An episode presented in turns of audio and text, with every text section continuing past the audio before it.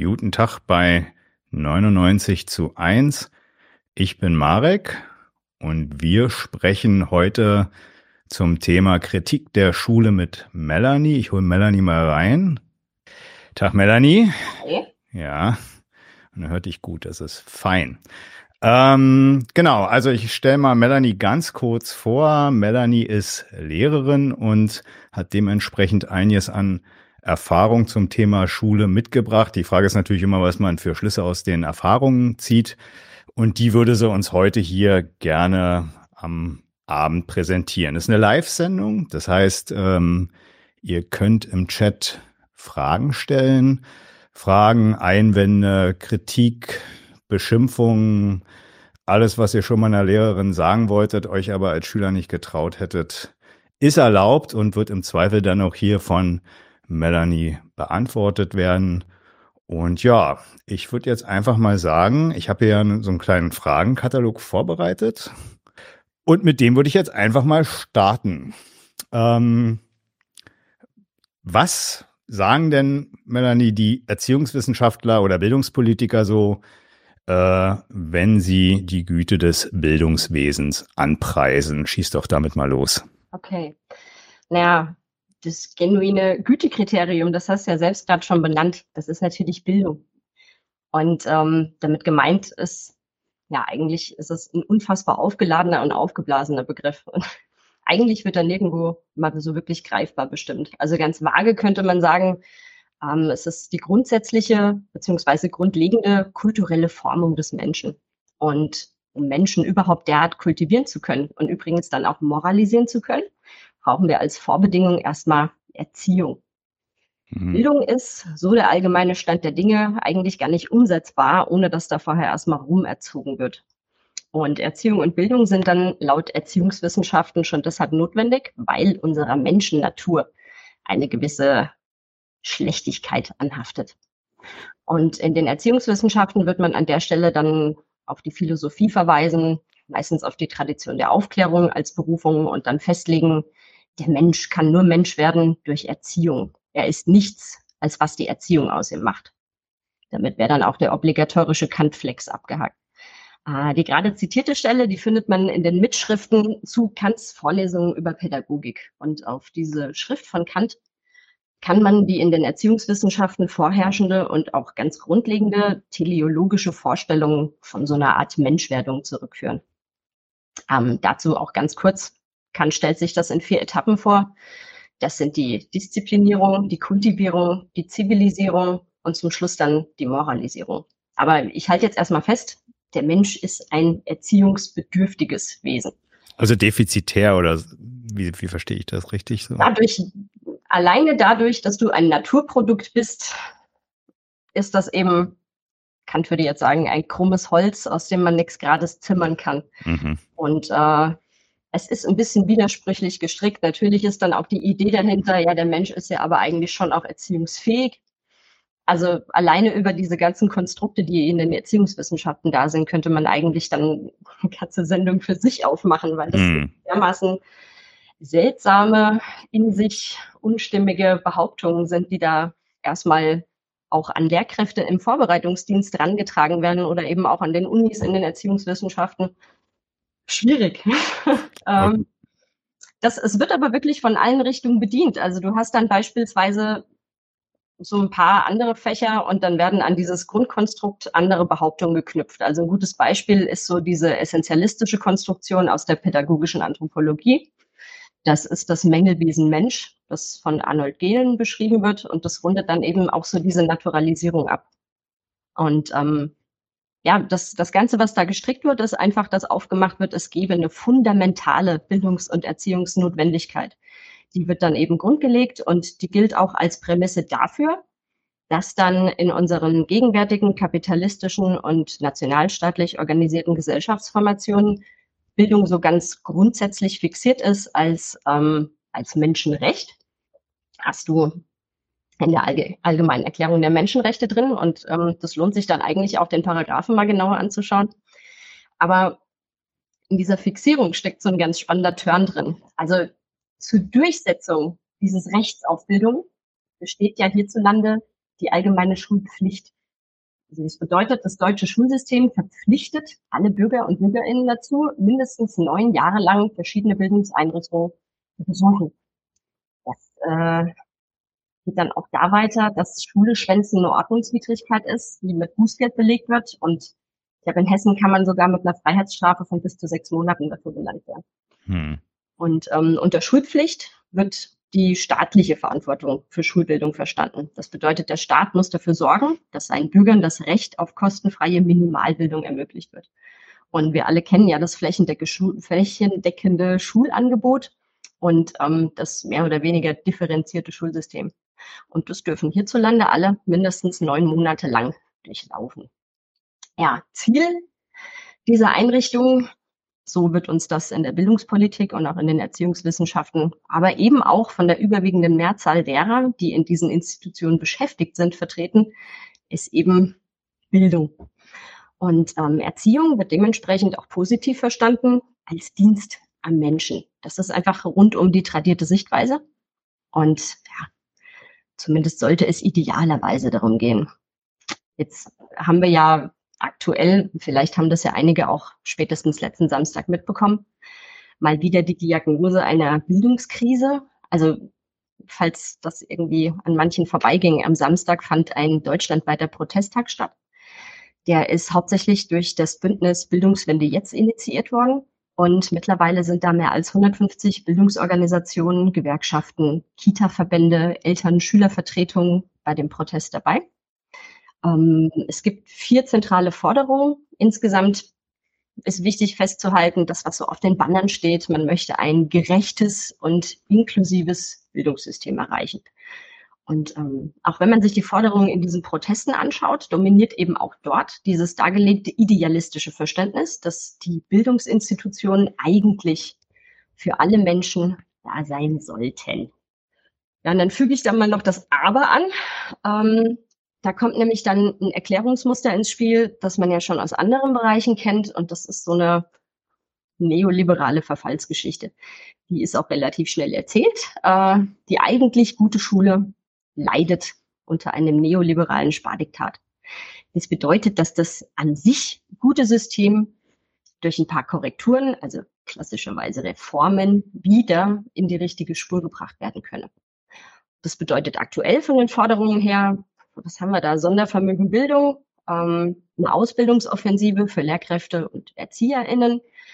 Dann sollen die Lehrpläne überarbeitet werden. Es wird großer Wert darauf gelegt, dass diese äh, BNE, Bildung für nachhaltige Entwicklung, integriert wird, weil man ja die SchülerInnen auf alles, was jetzt so kommt, vorbereiten müsse. Und man möchte einen echten Bildungsgipfel, wie auch immer das funktionieren soll. Ja, und dann bekommen unsere Politiker und wir in den Institutionen das mit der Bildungsgerechtigkeit irgendwie schon wieder ans Laufen. Hm, ähm, ich überlege gerade noch, ob man vielleicht noch mal einen Satz sagen könnte zu ähm, also jetzt, jetzt von meiner Seite, jetzt, jetzt gar nichts zwingend von dir, weil du hast ja gesagt, naja, oder man könnte ja erstmal auf den Gedanken kommen, dass äh, die, die Schulpflicht und Recht auf Bildung, dass sich das so ein bisschen beißt. Ne? Also das äh, Recht auf Bildung, das äh, ist ja ein, ein Anspruch, äh, dem offensichtlich, den der Staat da ähm, erstmal gewährt und gleichzeitig, du hast es ja gesagt, ähm, findet das Ganze erstmal als Verpflichtung gegenüber den Eltern statt. Ne? Also das, was du da mitteilst, ähm, sowohl ist es äh, strafbewehrt oder jedenfalls Bußgeld bewährt, wenn du praktisch deine Kinder äh, der Schule entziehst so. Und ähm, das Jugendamt kommt dann auch gern vorbei oder äh, hilft da mal nach, äh, weil das ja eine Kindswohlgefährdung ist, wenn man ähm, die Kinder außerhalb von äh, staatlichen Schulen äh, vielleicht selber beschulen möchte oder ähnliches. Das war in Corona ein bisschen anders noch, aber zumindest jetzt ist es wieder so und vor Corona war es auch so, dass das dann offensichtlich, dass diese Anstalten dann tatsächlich erstmal ähm, als solche verpflichtend sind. Jetzt können wir auf den Gedanken kommen, naja, das ist doch eigentlich ein Widerspruch. Da muss man aber mal vielleicht ernst nehmen, was, was Recht auf Bildung heißt. Ja, also ähm, das ist ja tatsächlich erstmal eine Sache, die das Gewaltmonopol, so wie es hier besteht, äh, den, den Leuten praktisch, also sich selbst, muss man sagen, darauf verpflichtet, dieses Recht auf Bildung zu gewähren. Niemand anders äh, kann das ja garantieren. Das tut ja der Gesetzgeber. Und äh, der hat dann aber eben auch, und damit liegt der Ball bei dem, die, die Möglichkeit, das auszugestalten Und dann ist es auch kein Widerspruch, wenn er äh, praktisch die Verpflichtung zur Beschulung ausspricht. Ne? Das äh, ist ein Auftrag, den sich die Staatsgewalt selber setzt. Ähm, und äh, ja, also da, da merkt man schon so ein bisschen äh, dann auch selbstbestimmt. Wir kommen ja gleich dann noch im Weiteren dazu, wie das im Einzelnen dann ähm, äh, ausgestaltet ist und äh, was der Staat da mit den lieben Kleinen vorhat. So, aber meine Frage vielleicht, oder war das, äh, war das ergänzend zu dir oder fandest du das falsch? War ergänzend. Mir, mir fällt dazu noch was relativ Spannendes ein, ähm, okay. ähm, weil ich habe ja davon gesprochen, dass das als Menschenrecht festgelegt ist. Das ist im deutschen Grundgesetz noch ein bisschen anders. Also im deutschen Grundgesetz ist nicht ähm, explizites Recht auf Bildung drin, sondern das ergibt sich quasi so, aus, ähm, aus dem Artikel 2, dass jeder Entfaltungsfreiheit hat. Und dann ist noch der Artikel 7 da. Mhm. Und Artikel 7 legt ähm, direkt im ersten Absatz fest, dass das gesamte Schulwesen unter der Aufsicht des Staates steht. So genau, ja, ja, so, so ist es da tatsächlich drin. Das ist aber, also die hiesige äh, Staatsgewalt sieht es, äh, und so ist es auch, meine ich, äh, nicht als Widerspruch zu den, äh, zu der allgemeinen Erklärung der Menschenrechte. Das ist, wie du schon sagst, das ist dann praktisch die, die Form davon. Okay, gut, ja, ähm, an den Chat, genau, weil hier äh, gefragt wurde, ähm, ob wir schon, ob irgendwas verpasst wurde von Nightmare Reality. Nein, wir haben tatsächlich gerade erst angefangen. Melanie hat ein bisschen was ähm, äh, zum zur Güte oder zu dem, was, was jetzt erstmal hierzulande als ähm, Schönheiten des äh, Bildungswesens äh, betrifft, was, was das eigentlich ist oder wo, wo die Lobeshymnen herkommen. Und äh, ja, dass der, dass der Mensch letztendlich kurze Zusammenfassung ist, dass der Mensch ein defizitäres Wesen ist und zum Glück kommt der Staat mit seiner Schulpflicht und äh, erlöst die Leute durch Erziehung und Bildung von diesem defizitären Dasein. So, das war so ein bisschen der Einstieg. Ähm, ja, meine nächste Frage wäre jetzt, dass sich ja nun Bildungspolitiker immer mal wieder über die Resultate ihres eigenen Ausbildungswesens ähm, ärgern und sich wundern, dass die ehemals lieben Kleinen doch zum Beispiel gar nicht so richtig das Alphabet beherrschen. Wäre meine Frage, Stimmt das? Ist das denn vielleicht, ist das überhaupt so merkwürdig? Was kannst du dazu sagen? Ja, merkwürdig ist schön. Also Fakt ist, dass unser Bildungssystem viele Menschen produziert, äh, die zwar lesen und schreiben können, die aber nicht in der Lage sind, den Sinn von Texten zu erfassen oder überhaupt wiederzugeben. Und ähm, das ist auch spätestens seit Anfang der 2000er und der Veröffentlichung der PISA-Studie bekannt. Ähm, PISA ist ein Akronym für Program for International Student Assessment, also hm. Programm zur internationalen Schülerbewertung. Da klingt ja schon raus, die Studie und alles drumherum, die müsste man natürlich auch an sich mal kritisch betrachten, weil ähm, prinzipiell geht es um die effiziente Entwicklung von Humankapital. Das ist auch so ein hm. Den Begriff könnte man auch alleine schon mal ein bisschen länger besprechen. Weiß nicht, zu was wir heute alles noch so kommen. Auf jeden Fall liefert diese Studie erstmal was ganz Zentrales und Wichtiges in den Ergebnissen in ihren Untersuchungen, nämlich, dass in Deutschland auf einen guten Schüler so viele schlechte wie in keinem anderen Land kommen, das an der Untersuchung teilgenommen hat. Und ähm, durch die Studie wurde dann festgestellt und mittlerweile auch durch aktuellere Studien bestätigt, dass diese Diagnose ein Viertel aller 15-Jährigen betrifft. Und man musste auch mal dazu sagen, dass da von den absoluten Analphabeten noch ganz abgesehen wird. Die sind da gar nicht mit eingezogen. Mhm, okay. Und äh, die Zahlen werden auch alles andere als besser. Mhm. Und ähm, spannend ist aber jetzt daran einfach die öffentliche Darstellung dieser Diagnose. Die geschieht nämlich darüber, dass man das Ganze quasi als ein Versehen einordnet, als einen ja noch zu korrigierenden Fehler eines an sich definitiv guten staatlich verordneten Bildungssystems. Das bedeutet, und das wird ja nach Veröffentlichung der PISA-Studie in einer echt breit angelegten Bildungsreform angegangen, dass eine Notwendigkeit der Verbesserung dieses Systems besteht. Und in den Nullerjahren ging es dann ran, das zieht sich auch bis heute noch an die Optimierung vor allem der Lehr- und Lernbedingungen. Um da jetzt mal so ein paar Schlagworte zu nennen, da ist äh, ganz großer, ganz großer Steinbruch die Kompetenzorientierung dann ist natürlich ganz viel im Bereich der Deregulierung gemacht worden. Es gab unglaublich viel Methodengeballer. Ähm, und natürlich eine vermehrte Betonung von selbstreguliertem Lernen, von Selbstorganisation, von Selbststeuerung. Also kurzum, Verantwortung wurde mehr und mehr auf die beteiligten Individuen übertragen.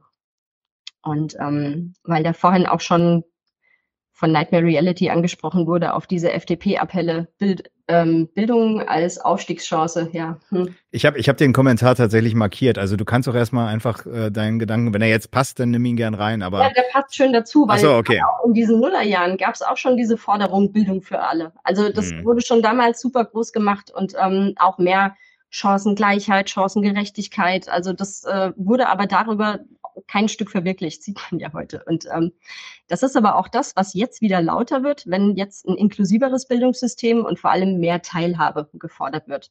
Um, ich zitiere mal was, die Weichen für ein gerechtes und inklusives Bildungssystem zu stellen. Das ist so einer der Schlagappelle von Bildungswende jetzt. Also wieder bisschen Reform und schon könne Schule für alle gut sein oder zumindest ein bisschen besser. Wir haben also seit Jahrzehnten also die erste Bildungskrise wurde so in den 60ern diagnostiziert. Das ist so das Schlaglicht, weil damals wurden Begriffe wie Bildungskatastrophe und Bildungsnotstand äh, benutzt. Da waren damals so Menschen, die sich darum gekümmert haben, der Picht und der Daren, ja, der Darendorf, ähm, mhm. egal. Die vorherrschende Meinung, dass etwas innerhalb des Systems falsch läuft, war dort einfach schon das Tragende. Und ähm, der Grund dafür wird dann meist in politischen Fehlentscheidungen ausgemacht. Das bedeutet, als Lösung müssen andere besser passende Entscheidungen her. Und ähm, um jetzt deine Frage von vorhin mal so ein bisschen zu konkretisieren, ähm, dass wir trotz andauernder Korrekturmaßnahmen dauerhaft eine große Menge an Bildungsversagern produzieren. Das ist nicht nur merkwürdig, wie du es formuliert hast, sondern es ist eigentlich auch bemerkenswert. Also an dem Punkt kann, sollte man sich mal die Frage stellen, äh, wenn hier derart wiederkehrende oder kontinuierliche Phänomene vorliegen. Ja, ob es da tatsächlich so ist, dass da was falsch läuft mhm. oder ob eben nicht dann alles doch genauso läuft, wie es halt laufen soll oder wie es sogar gewollt ist. Genau, da werden wir ja auch noch später ein bisschen ähm, näher drauf eingehen. Ähm, ich habe da auch noch ein schönes Beispiel, aber das würde ich dann ähm, an, an passender Stelle äh, dann noch liefern und dann können wir da gerne mal schauen, ähm, wie wir da noch äh, näher in, in Teil der Selektion und, und so weiter und wie die Bildung dann inhaltlich praktisch äh, vermittelt wird mit der Note und so weiter, da kommen wir gleich noch zu. Aber vorher ähm, vielleicht erstmal noch die Frage, wie das Bildungswesen sich ja, wie, wie das Bildungswesen äh, eigentlich zur späteren Anwendung der Gebildeten steht. Es fällt ja immerhin auf, äh, dass es recht äh, systematisch oder systemisch ist, dass ein Teil der Schüler erstmal gar nicht ähm, in der Ökonomie gebraucht werden und das entsprechend beigebogene Wissen stellenweise einfach brach liegt. Ja, was, äh, was gibt's da zu sagen? Hm. Also da hilft es, wenn man, wenn man sich unser sogenanntes Bildungssystem so genau so wie es ist, einfach mal, wenn man das Ganze mal ernst nimmt und wenn man sich anschaut, was einfach faktisch dabei rumkommt. Und dann stellt man ja relativ schnell fest, dass die darin vonstatten gehende Produktion von schlechten Schülern und Schülerinnen eigentlich eine der grundlegenden und gesellschaftlichen Funktionen dieses Bildungssystems ist. Also zumindest jetzt in einer kapitalistischen organisierten ähm, Gesellschaftsformation.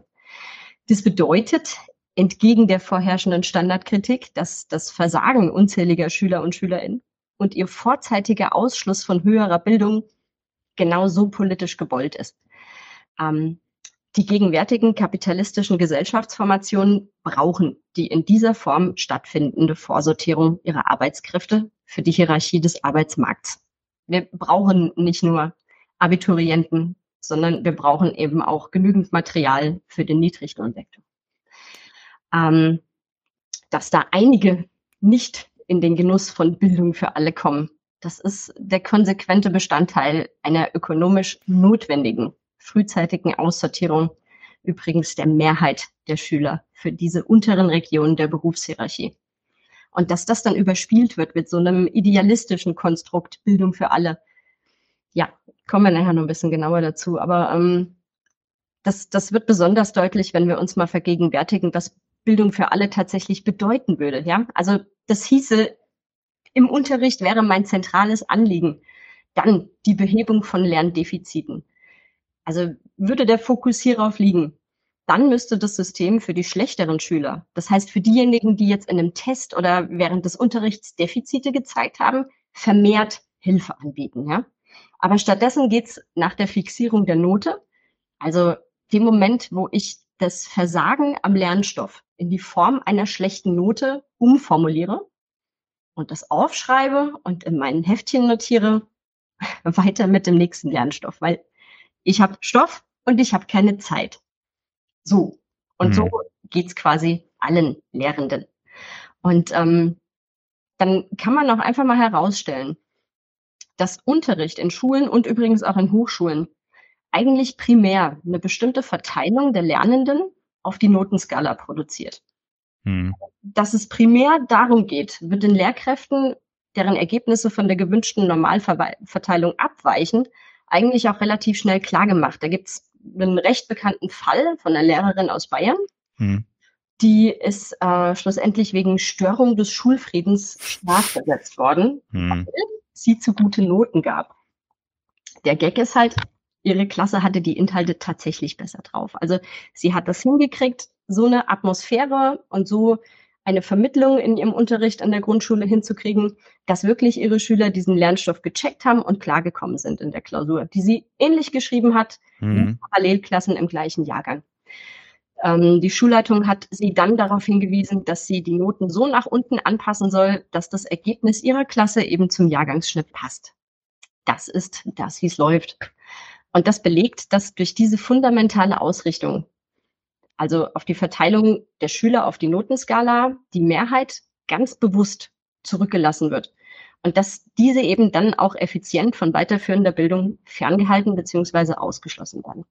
Das, das ist schlichtweg ökonomische Rationalität. Also das, ähm, das Bildungssystem ist quasi dafür verantwortlich, dass sowohl genügend gering qualifizierte Arbeitskräfte zur Verfügung gestellt werden, die man mit Niedriglohnjobs abspeisen kann, als auch, dass genügend Menschen produziert werden, die man jetzt mit Marx als industrielle Reservearmee zu bezeichnen hat.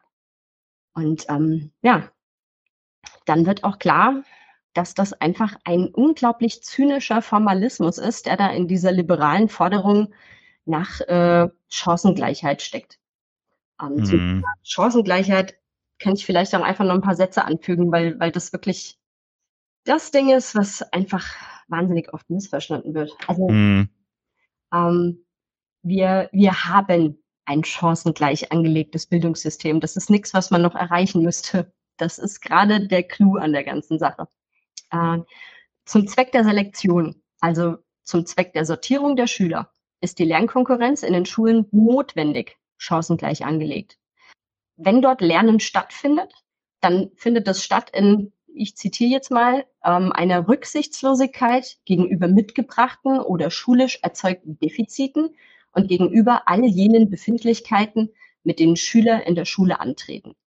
Das ist eine Aussage, die stammt aus einem Streitgespräch zwischen Freya Küsken und Wolfgang Grams. Der Titel äh, dieses Gesprächs ist Die Schule diskriminiert und lehrt es. Hm kann man online auf der Homepage von Freak runterladen. Das sind sechs, sieben Seiten. Die sind einfach wie viele seiner Texte sehr, sehr lesenswert. Ähm, wichtig ist an der Stelle, ja, dass man einfach mal begreift, wie, wie zentral eigentlich so diese, diese Form ist, in der Schule und Lernen stattfindet. Also in kapitalistisch geprägten Staaten ist das Lernen organisiert als Konkurrenzveranstaltung. Das ist das, wie in Anführungszeichen Lernen stattfindet. Das ist das, was unter der demokratischen Schule zu verstehen ist. Also Lernen in Absehung von der Herkunft beziehungsweise von individuellen Unterschieden. Und ähm, wenn wir bei individuell sind, Leistung gilt nicht individuell. Die wird immer im Vergleich, also immer in der Konkurrenz mit anderen gemessen. Das bedeutet, hm. dass Mitschüler immer als Konkurrenten wahrgenommen werden. Also will ich jetzt in meiner Leistung irgendwo gut oder sehr gut sein, hm. dann hat das zur Grundbedingung, ich muss besser sein als die anderen. Schöne Sache. Äh, zur formal gleichen Ausgestaltung dieser Konkurrenzveranstaltung gehört übrigens dazu, dass ich die Lernzeit für einen bestimmten Lernstoff auch noch knapp bemesse. Hm. Das ist eben einmal dieses, ich setze mich mit anderen in Konkurrenz. Und zum anderen, das geschieht eben dann auch noch über die, in Anführungszeichen, gleiche Lernzeit für den gleichen Lernstoff. Und das ist im Prinzip der Trick, durch den ich als Lehrer dafür sorge, dass die in Anführungszeichen schlechteren abgehängt werden und ich dann eine Zuteilung auf die untere Notenskala vornehmen kann. ja, diese Fixierung, die ich damit kontinuierlich in meinem Unterricht vornehme und eben der damit schlussendlich auch verbundene Ausschluss, das ist, wenn man das ganz pragmatisch mal anschaut, das gewollte Ergebnis dieser Selektion. Und in dieser Selektion, um das jetzt abschließend zu betonen, besteht einfach der genuine Zweck der Bildungsinstitution und eben auch meine Arbeit darin als Lehrerin. Also das gehört zu mir und zu meinem Job einfach grundlegend dazu. Und das Ganze vollziehe ich und äh, in und durch die Form der Note. Genau. Ich finde den Punkt jetzt, äh, den, den kann man, also da hast du ein paar wesentliche Kritikpunkte, meine ich, zum, zum, zum Bildungswesen gesagt wo ich meine, da könnte man durchaus nochmal irgendwie das vielleicht kurz festhalten. Ich versuche das einfach mal. Du kannst ja sagen, ob ich das richtig, was, was du gesagt hast, mal zusammenfasse, weil ich mir gerade ein paar Notizen gemacht. Nur mal so ein Beispiel. Ne? Ich, ich war am Wochenende irgendwie, habe irgendein Internetradio gehört und das hat mir ähm, immer wieder Werbung vorgespielt. Vielleicht dachten die, ich brauche das, aber äh, und zwar mit folgendem Inhalt. Also so treffen sich irgendwie zwei Leute und im Gespräch, ich mach's mal kurz, stellt sich dann raus, der eine kann praktisch die Speisekarte nicht lesen. Ja, und dann ist der Hinweis ist nie zu spät, man kann auch noch später lesen lernen. So, das war so der Punkt. So, und die, die Person wird sicherlich ja auch durch das Schulwesen durchgegangen sein. So ist es jedenfalls ja unterstellt, weil du sagst ja selber, hast ja auch richtig gesagt, es gibt ja schon immer Schulpflicht. Also wird die Person dort gewesen sein. Aber jetzt hast du ja einen wichtigen Hinweis gerade ge gegeben, wie das eigentlich mit dem La Lernen unter dem Diktat der Note ist. Ne? Du hast dann ähm, du hast eine gewisse Zeit, in der musst du den Stoff durchbringen, meinetwegen das Alphabet oder den Satz des Pythagoras oder was auch immer man da so gelernt hat in der Schule. Ja, und dann äh, gibt es die entsprechenden Lernerfolgskontrollen, heißt das, glaube ich, heutzutage. Bei uns hieß es, glaube ich, noch anders, aber wurscht. Ähm, genau, er gibt halt diese, diese Lernerfolgskontrollen. Dann wird halt festgestellt, okay, du kannst den Satz des Pythagoras oder du kannst ihn halt nicht und du kannst halt lesen und schreiben und kannst es halt oder du machst halt Fehler so. Ja, dann ist aber, äh, das hast du ja dann auch richtig gesagt, dann kommt äh, äh nicht raus so, okay, diejenigen, die es nicht verstanden haben, die brauchen dann offenbar die entsprechende Förderung, bis es dann eben verstanden haben, sondern dann stellt sich halt im Zweifel am Ende der Klasse heraus, okay, der, die, die es verstanden haben, die gehen im Zweifel dann halt irgendwann nach der vierten oder sechsten Klasse aufs Gymnasium. Ähm, und die anderen haben weder den Satz des Pythagoras verstanden, noch vielleicht das ganze Alphabet ähm, und äh, sind im Zweifel dann bei Rewe bei der Kasse. Man muss sich ja nur einfach mal selber fragen äh, oder, oder räumen das Regal halt auf, ja. Äh, man muss sich ja nur mal selber fragen und weiß es ja auch, ähm, wem man alles in seiner Schulzeit eigentlich hinter sich gelassen hat und äh, äh, was die Leute sind, die tatsächlich, naja, ist ja wirklich so zynisch, ne, ähm, was aus den Leuten geworden ist, die dann eben das nicht mit dem, mit dem, äh, mit dem Katheten, wie heißt das, Kathetenquadrat und Hypotenusenquadrat verstanden. Mathe-Sachen. Ja, okay, gut, ja. Ja, wissen die Mathematiker hier wahrscheinlich besser. Nee, also das, also das, das finde ich, das kann man gar nicht äh, hoch genug halten, weil das ist ja ein Widerspruch äh, zu dem, ähm, dass man jetzt ein Wissen praktisch äh, vermitteln und bei dem Adressaten dann auch verständlich machen will und der es dann auch verstanden haben soll, wenn du das Diktat der Note drüber packst. Und da hast du ja schon richtig gesagt, ähm, dass das eine, eine Sortierung ist äh, auf die Berufshierarchie, die es halt äh, tatsächlich gibt. Ähm, und äh, ob das jetzt, also ich will gar nicht sagen, also äh, will gar nicht sagen, dass das jetzt praktisch dann immer so eins zu eins äh, dann so ist. Also klar gibt's auch Leute, die gegebenenfalls auch mit mit schlechten Noten irgendwie erfolgreiche äh, Unternehmer werden oder ähnliches. Aber dem Grunde nach ist das erstmal die Leistung, die mit der Note erbracht ist. Und was man vielleicht auch noch ergänzen kann, selbst wenn du, wenn du keine Noten bis zur, bis zum zehnten oder zwölften Klasse vergibst und dann eben hinten raus erst, ja, ja, dann gibt's die halt da und dann wird da halt im Zweifel sortiert. Und selbst wenn du Noten abschaffen würdest, gut, dann würde sich ja im Zweifel bei den Leuten, soweit sind wir jetzt noch nicht, wir kommen ja nachher noch zu, ne, aber äh, dann würde sich bei den Leuten im Zweifel dann halt in der Konkurrenz um die Berufe entscheiden, irgendwie, ob sie halt erfolgreich sind oder nicht. Aber die Vorsortierung, genau, das ist die Leistung, die zumindestens, wenn du das unter dem Diktat der Note machst, ähm, was dieses Ausbildungswesen hier be betrifft. So, das, genau, und ach, vielleicht, weiß nicht, ob der Punkt zu Chancengleichheit kommt bei dir noch was später oder sonst hätte ich da auch noch einen Satz gesagt. Du, fang an und ich kann gucken, ob ich da direkt noch ein bisschen was ergänzen kann. Also zu Chancengleichheit kann ich dir tagelang was erzählen. Ja. Na, was, was, also was, was man noch erstmal, was diese Idealisten der Chancengleichheit immer nie ganz an den Begriff verstehen, ist, das, das Chance ist doch nicht gleich Erfolg. Also das, äh, ne, also der, die, die tun dann immer so, als würde praktisch an den unterschiedlichen Startbedingungen, ähm, die die Leute praktisch mitbringen, wenn sie äh, aus, aus, aus gut situierten Häusern oder aus dem Armenhaus dieser, äh, dieser äh, schönen Welt, in der wir leben, kommen und dann alle zusammen äh, in die Schule gehen und dann praktisch über einen Leisten geschlagen werden, wo der, der schon äh, zu Hause irgendwie durch die Eltern oder durch irgendwelche privaten Nachhilfelehrer alles schon beigebogen bekommen hat, das natürlich deutlich leichter hat als der, äh, der aus einer Kindswohlgefährdungsfamilie kommt, die sowieso das Jugendamt schon irgendwie zig Jahre lang irgendwie in der Betreuung hat. Das ist doch, das ist doch logisch so. Ähm, aber das, das, das, so geht dann halt Chancengleichheit. Jeder hat die gleiche Chance unter den gleichen Bedingungen praktisch, äh, ja, zum, zum Erfolg zu kommen und da müssen alle strampeln und der eine braucht nicht so viel strampeln oder der kann es halt und der andere muss halt mehr strampeln und scheitert halt daran. Ähm, aber es bedeutet ja eben keine Erfolgsgleichheit, sondern eben nur, dass man zu den gleichen Bedingungen praktisch in diese, in diese schöne Welt da reintransportiert wird. Das mehr, mehr, mehr ist der Begriff halt am Ende des Tages auch nicht. Da muss man sich auch nicht wundern, dass da unterschiedliche Resultate rauskommen, ja. Ist trotzdem so super interessant, dass alle dran glauben. Oder dass, dass irgendwie so ähm, allgemein die Ideologie besteht, alle glaubten dran. Also hm. selbst wenn du momentan rumfährst, ich bin in Hessen, wir haben hier Wahlplakate hängen. Ich habe heute wieder ein neues, schönes von der FDP entdeckt. Ich muss mich jetzt gerade vorsichtig zu Wahlplakaten äußern. Da ist äh, hm. auf jeden Fall äh, wird da auch sehr große Werbung dafür gemacht, dass die FDP diejenigen sind, die äh, Leistung verteidigen und ähm, die eben auch gucken, dass das mit den Chancen einigermaßen passt.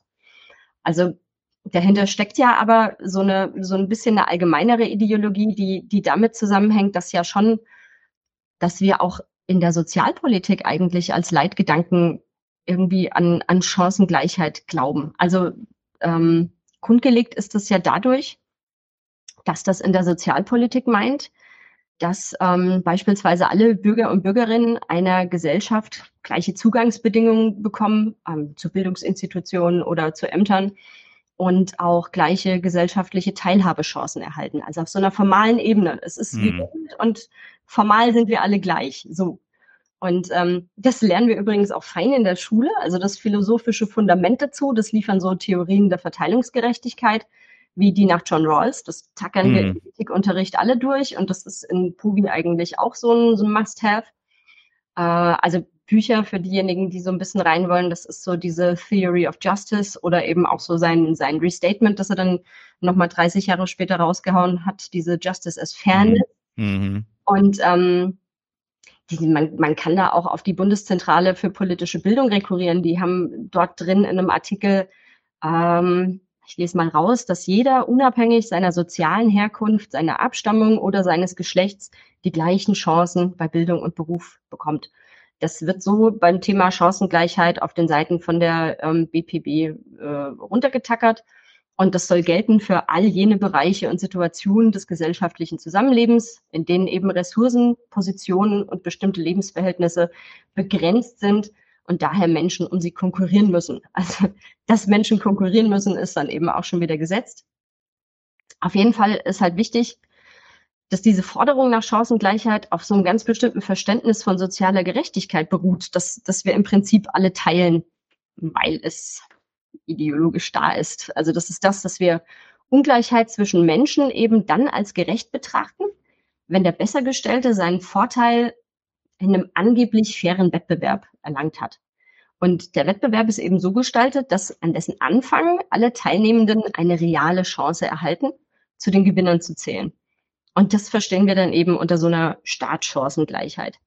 Und ähm, die Gewinner, die würden ihre Besserstellung durch Anstrengung und durch Leistung oder durch bestimmte Talente und Begabung legitim verdienen. Das ist das Prinzip, dass man eben so unter Meritokratie versteht. Also das ist abgeleitet vom lateinischen Meritum, das ist das Verdienst und mhm. Katein äh, herrschen. Also man meint damit eine Herrschaftsform, in der bestimmte Personen aufgrund ihrer individuellen Leistungen oder eben besonderer Verdienste ausgewählt und legitimiert werden, um führende Positionen und Ämter, also um schlichtweg Macht und Herrschaft zu übernehmen.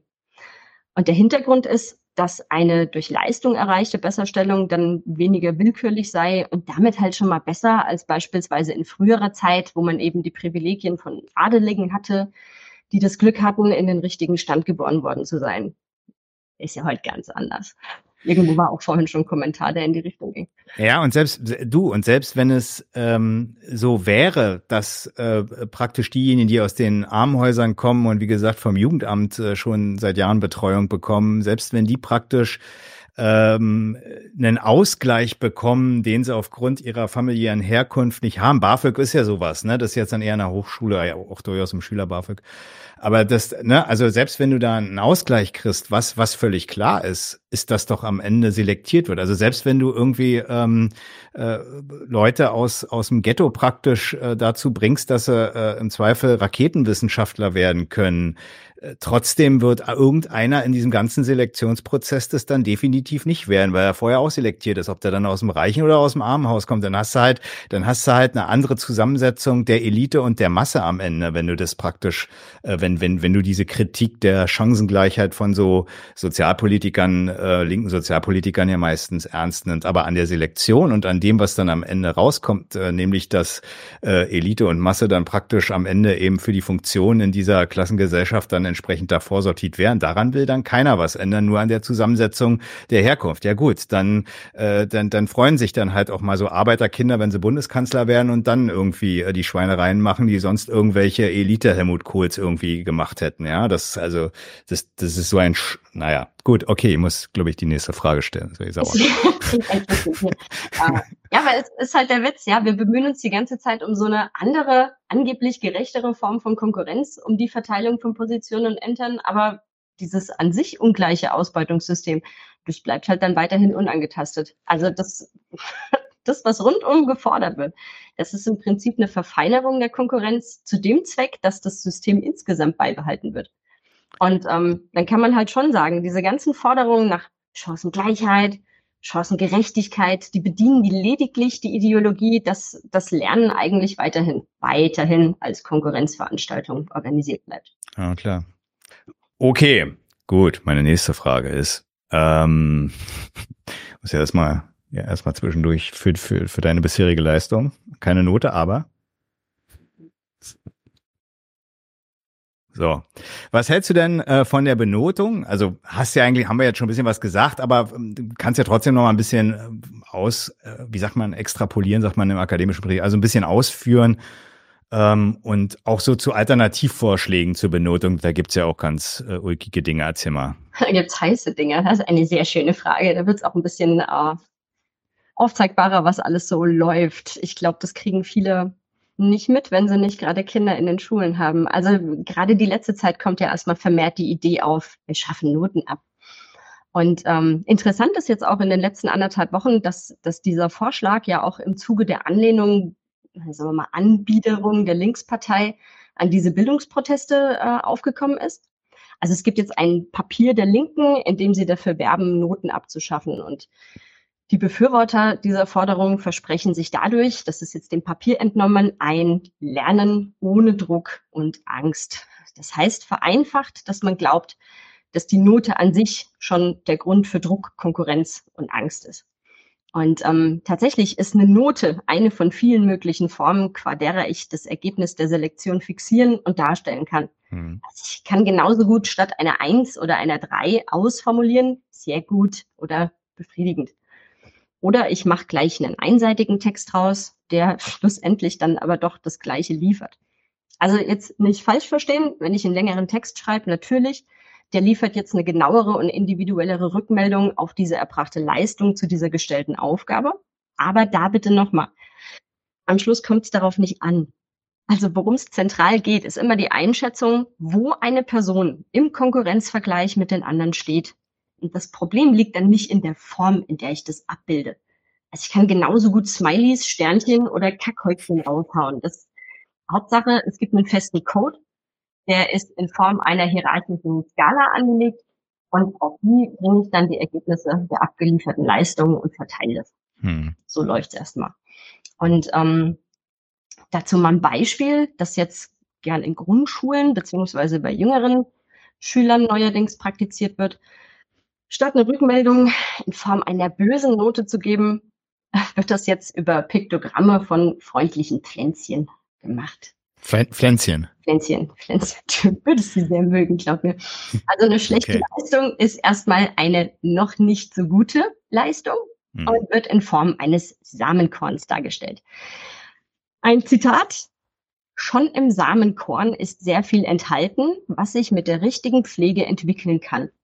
Noch ist nichts davon zu sehen, doch es ist bereit, sich zu entwickeln. Ebenso sind alle Fähigkeiten im Kind bereits vorhanden. Das ist die Erklärung zu einem online verfügbaren Rückmeldebogen. Und ähm, ja, die nächsten zu erreichenden Stadien, das wäre dann der Sprössling, die entwickelte Pflanze und zuletzt die Pflanze mit geöffneter Blüte. Es erschließt sich hoffentlich von selbst, dass nicht alle Schüler diese späteren Stadien erreichen können. Das, das Beispiel zeigt Folgendes. Wenn wir jetzt Noten abschaffen, dann findet sich definitiv eine andere Form, durch die die unterschiedlichen Leistungen der Schüler vergleichend darstellbar gemacht werden. Es findet sich übrigens auch sofort eine Legitimation, wieso das sein muss.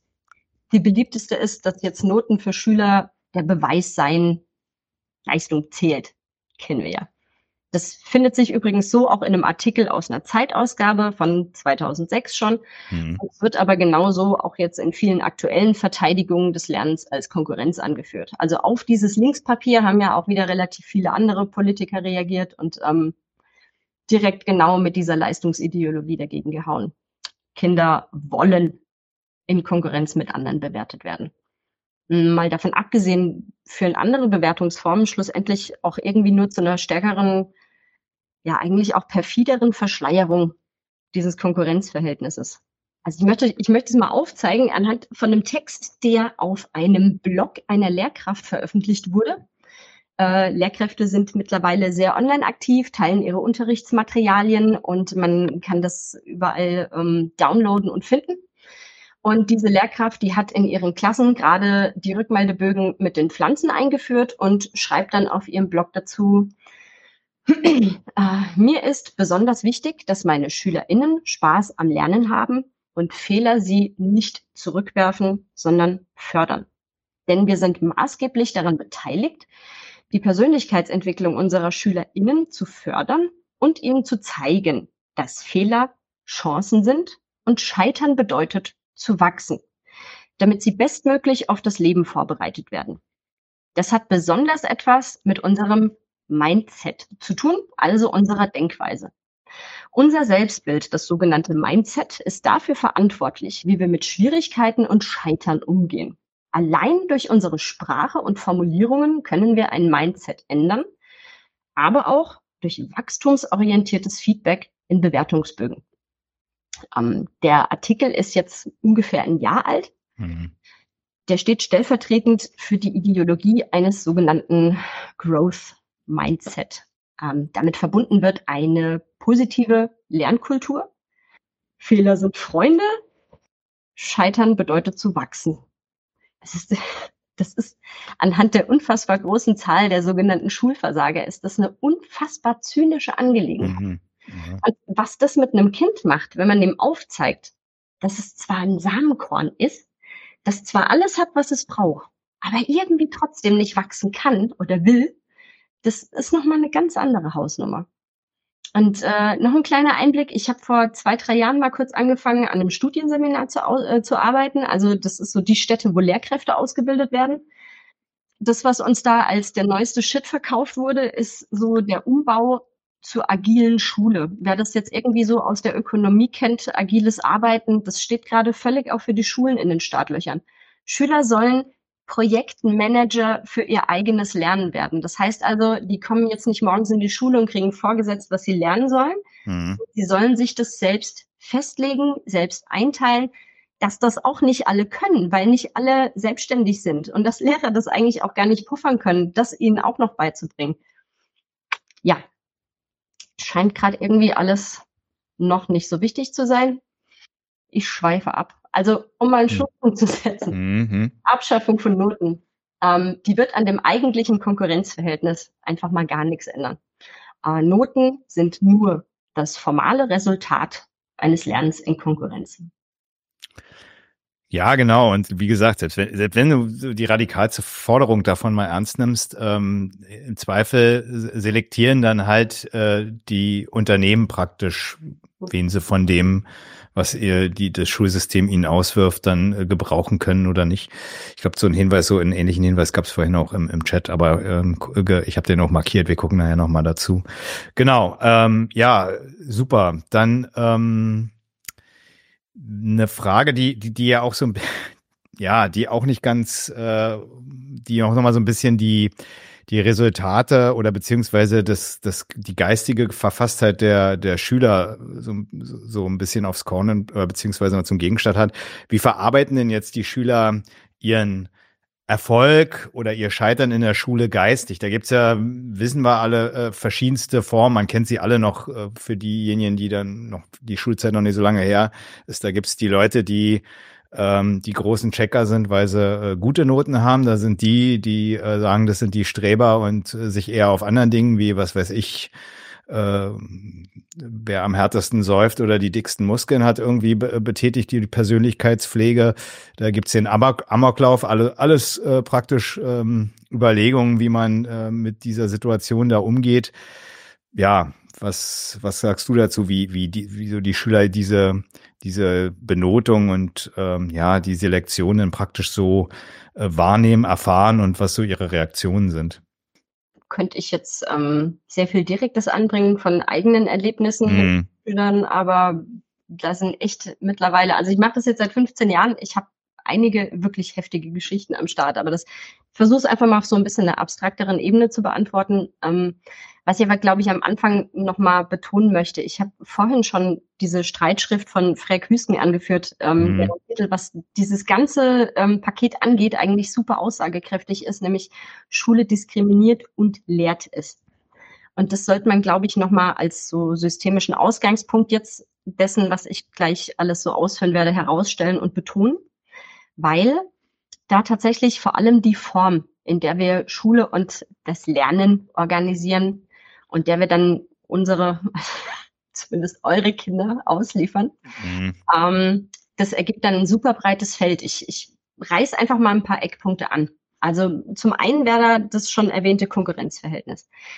Das bedeutet, dass wir zwar ab und zu inhaltlich und hier und da auch mal durch so eine angeleitete Gruppenarbeit und andere fancy Methoden vorgeben, dass wir ein produktives Miteinander im Sinne eines kooperativen Arbeitens fördern. Das wird dann aber gleichzeitig dadurch ad absurdum geführt, dass die anderen kontinuierlich unsere Gegner im Wettkampf um die bessere Note sind. Also wenn hm. ich im Ethikunterricht Hobbes bespreche, dann ist es echt kaum verwunderlich, dass viele Schüler fast intuitiv dieser, dieser Grundaussage, die er bringt, Homo homini lupus, also dass der Mensch dem Menschen ein Wolf sei, zustimmen. Das, als sei das naturgegeben.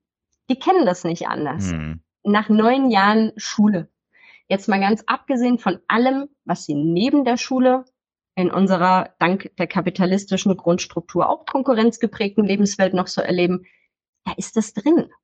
Und ähm, erstmal ganz unabhängig von den Inhalten ist einfach nur diese Form Konkurrenz genau das, was uns Schule anerzieht. Verbunden damit ist dann, glaube ich, so als, als nächstes großes Highlight ähm, seit Jahren, dass der Leistungsdruck steigt. Also du hörst eigentlich, egal wo du reinhörst, von Kopfschmerzen, Magenproblemen sind ähm, sehr hip, äh, Erschöpfung, mhm. krass krass wirklich steigende Depressionszahlen und ähm, ja, dann wird das ganz abstrakt gefasst unter dem Begriff Schulangst. Ähm, das geht auch mittlerweile aus unzähligen Datenerhebungen hervor. Und ähm, Gründe, die dann überwiegend dafür angeführt werden, sind der hohe Leistungsdruck, Reizüberflutung, Mobbing, Überforderung, Versagensängste. Und ähm, auch hier habe ich eine kurze Passage aus einem Online-Artikel, die ich dazu vortragen kann. Ist auch sehr fein. Vor einer Klassenarbeit ist das völlig normal. Dies darf aber nicht zum Dauerzustand werden. Deshalb ist es wichtig, dass Schüler lernen, mit Herausforderungen und Belastungen umzugehen, sagt Franziska Klemm, Psychologin bei der KKH, die kaufmännische Krankenkasse. Mhm. Dabei spielt die Unterstützung aus dem gesamten Umfeld eine entscheidende Rolle. Deshalb sollte Stressprävention nicht nur in der Schule, sondern auch zu Hause stattfinden. Also diesen und auch so andere Tipps zur Förderung von Resilienz, ähm, den findet ihr auf den Seiten des Bildungsklicks. Das ist so eine digitale News-Plattform für Bildungsverantwortliche. Und auch da äh, Anrufung des Individuums für mehr Selbstfürsorge. Auch so ein schönes Thema. Hm. Geknüpft ist jetzt die Vorstellung an die Ideologie beziehungsweise das Bild von klugen, lernwilligen Schülern. Die können es schaffen, wenn sie jetzt entweder ihre spezifische Begabung beziehungsweise ihre Talente nutzen oder oder und wenn sie sich genug anstrengen. Und ähm, auch hierfür liefern übrigens die Erziehungswissenschaften so in Kooperation mit der pädagogischen Psychologie oder Soziologie oder auch gerne den Neurowissenschaften oder auch eben gern der Philosophie ganz ausgefeilte Rechtfertigungsmuster. Die lasse ich jetzt mal außen vor. Das, das Wichtige ist, dass die Schüler sowohl das Konkurrenzverhältnis als auch, und das ist jetzt das perfide, die Schuld am eigenen Versagen mhm. analysieren, also verinnerlichen. Ähm, das ist das, was bei der Mehrzahl zu krassen Schuldgefühlen führt, zu Demütigung, zu Ausschluss, zu Unzufriedenheit, zu Frustration das, das ist das, worauf im Prinzip dann das Ganze rausläuft. Ich bin selbst schuld an meinem Versagen. Ähm, Im Übrigen, das ist auch eine schöne Sache. Lehrkräfte sind sogar dazu angehalten, den Lernwillen ihrer Schüler zu bewerten. Ähm, dazu mal eine kurze Passage aus einem Papier der, der KMK, das ist die Kultusministerkonferenz. Mhm. Da gibt es ein Papier, das so Grundbedingungen für den Übergang ähm, von der Grundschule zur Sekundarstufe 1 festlegt. Darin heißt es, für die Entscheidung über die Aufnahme eines Kindes in eine weiterführende Schule sind die für eine erfolgreiche Bildungsarbeit unentbehrlichen Kenntnisse und Fertigkeiten festzustellen. Es sind aber auch Eignung, Neigung und Wille des Kindes zu geistiger Arbeit insgesamt zu werten. Ähm, ja, also dieses Bild der lernwilligen Schüler, die es schaffen können, wenn sie sich nur genügend anstrengen und eben auch die damit einhergehende Forderung, bessere Chancen zumindest mal für die Lernwilligen bereitzustellen. Das, das zeigt, wie maßgeblich da einfach so eine krass klassistische Ideologie drinsteckt. Und dann auch mal noch ein Beispiel direkt aus dem Ethikunterricht. Ähm, in der hessischen Oberstufe, wahrscheinlich auch deutschlandweit, lesen alle Schüler sowohl im Ethik, übrigens als auch, ist auch im Religionsunterricht ähm, angesagt, so eine einschlägige Passage aus Kants Schrift Beantwortung der Frage, was ist Aufklärung? Und darin heißt es, Aufklärung ist der Ausgang des Menschen aus seiner selbstverschuldeten Unmündigkeit. So, als wäre dieses selbst verschuldet, nicht einfach schon knackig genug, findet mhm. entscheidende Brocken ein paar Sätze später. Da hält Kant nämlich fest, dass die Ursachen, jetzt hat mich hier was rausgebracht, wieso ist dieses verscheuerte, ich mach mal kurz mein WhatsApp weg. Do it. So. Hm? Hier haben wir's. Ein paar Sätze später. Kant hält fest, die Ursachen für Unmündigkeit sind Faulheit und Feigheit. Also das ist so Kants Bild des mündigen Bürgers, seine, Vor seine Vorstellungen, die so Moral angehen, Freiheit als Autonomie, also verstanden als Selbstgesetzgebung des Willens, die damit einhergehende Begründung der Menschenwürde, das bekommen Schüler über alle Oberstufensemester hinweg eingetrichtert. Kant ist so der einzige Philosoph, der wirklich in allen drei abi-relevanten Semestern vorkommt und dieses Menschenbild zieht sich durch. Und dieses Menschenbild ist aufgebaut auf der Vorstellung, die dies nicht packen, die sind entweder faul oder feige. Könnte man übrigens auch noch ganz großartig drüber reden, was Kant in seinem Menschenbild noch so für Äußerungen hat, von denen, die mehr Vernunft haben und bestimmten, die weniger Vernunft haben. Aber das macht jetzt ein anderes Fass auf. Das ähm, bringt jetzt auch hier nicht viel. Aber wichtig ist, dass in diesem Bild der selbstverschuldeten Unmündigkeit einfach die ideologische Vorarbeit steckt, dass wir eigentlich sowohl das Klassenverhältnis akzeptieren und eben auch die Schuld am eigenen Versagen internalisieren. Mhm. Und ähm, mhm. wie, wie dieses hierarchisch gegliederte System legitimiert wird, das kennt man auch durch die Diagnose, dass da jemand eher praktisch begabt sei. Also das reicht allem Anschein nach tatsächlich zur Legitimation systematischer Benachteiligung. Das, ähm, ja, also anhand dieser ganzen Beispiele lässt sich die These entfalten, eigentlich, dass Klassismus im Prinzip keine zufällige Begleiterscheinung unseres bürgerlich-kapitalistischen Schulwesens ist, sondern eigentlich strukturell mit ihm verbunden ist. Mhm. Eine Gesellschaft, die, die systematisch auf Ausbeutung beruht, die wird auch immer auf Formen von Herabsetzung von Menschen angewiesen sein. Deshalb könnte man jetzt eigentlich auch mal sagen, dass Klassismus sich dementsprechend als eine Ideologie verstehen ließe, die so ganz genuin mit dem in kapitalistischen Gesellschaftsformationen gegebenen Bildungssystem und eben auch mit dieser meritokratischen, also leistungsorientierten Gesellschaftsordnung verbunden ist. Wenn nicht sogar die Herstellung von Klassismen vor allem in und durch das Bildungssystem geschieht. Also da kann und muss man sich eigentlich mal fragen, ob unser Bildungssystem nicht nur nicht die Lösung, sondern vielmehr eine der zentralen Ursachen für klassistische Diskriminierung ist. Oder, um nochmal zu diesem Pflänzchen zurückzukommen, wir erklären halt unseren Kindern einfach, dass es dann eben doch ein paar Samenkörner gibt, die besser sind als die anderen. Ich finde, ich finde, da kann man, also ich habe eine Nachfrage, wie, wie ist es, äh, du hast es ja, hast ja schön vorhin ein, eine Vertreterin der Krankenkassen äh, zitiert ähm, und den Leistungsdruck da ja auch äh, zum Thema gehabt. Wie ist das so in der Praxis so mit äh, Betäubungsmitteln? Die spielen auch da bestimmt auch eine Rolle. Leistungssteigernde, sedierende, ähm, um das äh, die Situation zu verarbeiten, oder? Ist das, es müsste doch eigentlich ein Thema sein. Würde mich jedenfalls wundern, wenn es nicht ja, so wäre. Leistungssteigernde. Ich, ich weiß nicht, wie viele jetzt von meinen ehemaligen Kids hier vielleicht gerade zugucken äh, und das bestätigen können. Ich weiß, Der Konsum ist ja nicht strafbar. Ja, ja, vor allem, wenn es, ähm, also man, man hat ja dann immer mal den ein oder anderen ADHS-Dude, den man kennt und wo man seine Ritas herkriegt und mm, schon ja, das, das war, also zu meiner Schulzeit war das noch nicht der Fall. Ich weiß aber so, in meinem zweiten Studium gab es auch schon einige Leute, die sich das reingeschmissen haben, um dann so Nächte durchzutackern. Mhm. Einfach mal so Abi auf Ritalin. Ähm, ich weiß aber auch, das ist eine spannendere Sache. Seitdem ich in der Schule angefangen habe, als Lehrerin zu arbeiten, sind eben auch die Kinder, die Ritalin kriegen, damit sie funktionieren. Also damit sie einfach im Unterricht stillsitzen, ist jetzt die möglichst ruhige Formulierung. Man könnte auch einfach sagen, dass sie betäubt sind und die Fresse halten und nicht mm. äh, die sind einfach massiv drugged. Ich bin mir ziemlich mm. sicher, dass in jeder in jeder fünften Klasse mindestens eine Person sitzt, die in irgendeiner Form auf Medikamenten ist. Und ich glaube, das ist eine maßlose Unterschätzung. Naja, genau. Es gibt ja sowohl die legalen, äh, also vom, vom Staat ja lizenzierten Betäubungsmittel, die dann halt die Pharmaindustrie verkaufen darf und die der legalisierte Markt äh, wo sich dann die Leute das im Zweifel selber herholen, wenn es den Bedarf gibt. Aber der Bedarf wird ja praktisch durch die Schule und durch dieses System selbst geschaffen. Das äh, ist ja kein, kein Zufall dann, dass man äh, diese, diesen Umgang da findet. Weil das ja durchaus naheliegen kann. Nicht zwingend ist, aber zumindest äh, eine Möglichkeit des Klarkommens ist.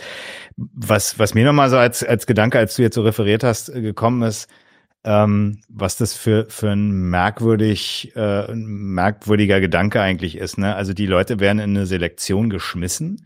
Du selber sagst sogar, ähm, die, es muss eine gausche Normalverteilung geben. Also praktisch etwas wird von außen an sie herangetragen und gleichzeitig behauptet, die Resultate dieser Selektion, die ja dann, sagst du ja selber, also gausche Normalverteilung stattfinden, die wird dann gesagt, ja, das das kommt von den Leuten selbst her. Und wenn sie scheitern, dann sind sie halt äh, Versager. Und wenn sie ein Einzelabitur haben, dann sind sie offensichtlich von, von Natur aus, äh, die, die, wie Kant das dann, was würde Kant sagen? Der würde sagen, das ist äh, so ein spitzen aufgeklärtes Personal oder so. Ich weiß es nicht, keine Ahnung. Aber die haben sich halt genug angestrengt. Genau, die, genau, also genau. Die haben sie halt, das ist, das, das ist so, das, ne, die hatten dann den Willen und die anderen nicht obwohl es genau dieses Resultat ja praktisch darauf ankam, dass man das an den Leuten herstellt. Und dann wird aber gesagt, das ist eigentlich, weil, weil sie sich dran beteiligt haben, sie mussten ja, Schulpflicht, dann wird ihnen gesagt, ja gut, du bist gescheitert, weil du hast hier nicht genug angestrengt und der nächste, ähm, der Raketenwissenschaftler wird, ja, der hat dann irgendwie Tag und Nacht gelernt, im Zweifel auf Kokain oder so. Hat's dann verdient. Ja, okay ich, ähm, nur weil ich diesen Kommentar von Nightmare Reality gerade sehe, dieses mhm. Schulbegleitungskind, das sagt, dass ihm das gut tut mit der Medikalisierung, weil es funktionieren will. Das ist ja gerade das Perfide. Also man will ja dann quasi auch lernen, weil man die gute Note will und man will ja dann quasi auch ruhig sein, damit man dazugehören kann in diese Klasse. Also dieser Rahmen, den ich da vorgebe, in der Klasse plus der Rahmen, der als Schule, so muss das Bildungssystem sein und nicht anders vorgegeben wird. Das ist ja quasi der Standard, der dann irgendwie auch so als von Natur gegeben wahrgenommen wird. Und das ist dann das Normale, ja, das Richtmaß. Und äh, diejenigen, die da rausfallen, haben natürlich schon auch ein Bedürfnis, da reingehören zu wollen, weil sonst ist man nicht dabei. Ja, es bleibt ja mir auch nichts anderes übrig, ne? Also, also so der, der, der, der, nur weil man willentlich an seinem Schaden beteiligt ist, äh, kürzt sich ja der Schaden nicht raus, aber strampeln musste, sonst äh, eben ist, ist, ist wirklich im Zweifel Bürgergeldbezug irgendwie lebenslang die, die, die Zukunft. Das ist ja jetzt auch nichts Erstrebenswertes so. Ist ja das, wenn man mal den Unterschied von notwendiger und hinreichender Bedingung verstanden hat, ne? Also, um später erfolgreich zu sein, ähm, könnte es eine hinreichende und eine notwendige Bedingung sein, viel zu arbeiten. Was muss man tun, um später erfolgreich zu sein? Das, äh, also es ist schon notwendig, dass man viel arbeitet, aber die Frage ist, ob es dann schon hinreichend ist, dass man auch wirklich erfolgreich ist. Das ist meistens nicht. Also ich kenne super viele Menschen, die sau viel in ihrem Leben gearbeitet haben. Meine Eltern gehören da dazu. Die haben sich ihr scheiß Leben lang abgestrampelt ohne Ende. Hm. Diese Grundbedingungen, Papa Lkw-Fahrer, Mama äh, als, als äh, äh, Sekretärin gearbeitet und irgendwann gekickt worden. Die haben auch geackert ohne Ende. Komisch, dass sie nicht erfolgreich waren. Waren halt dann doch nur andere Samenkörnchen anscheinend. ja, das, das ist zumindest, wenn man in der Logik verbleibt, dann die Konsequenz. Genau. Ähm, ich habe noch eine Frage und dann gucken wir mal, was, was ich noch hier im Chat rausgefiltert habe. Ja, also meine Frage ist jetzt ähm, an einer Stelle vulgär geworden. Wie, sagt der Sta wie sorgt der Staat dafür, dass die lieben Kleinen denn sich äh, diesen Scheiß gefallen lassen? Also wie sorgt der dafür? Das war jetzt so. Ähm, ich glaube, die ähm, Kleinen würden das ab und zu, wenn sie ehrlich sind, auch so vulgär bezeichnen. Von daher ja, ist es nur deskriptiv. Also erstmal die von dir erwähnten lieben Kleinen, die haben sich ja schon oder wurden wahrscheinlich schon so an das System angepasst, dass es jetzt nicht wirklich noch Widerstände gibt. Ähm, spannend sind dann wahrscheinlich eher diejenigen, die tatsächlich Widerstand leisten. Also denen, denen konnte man früher noch mit einem Rohrstock begegnen.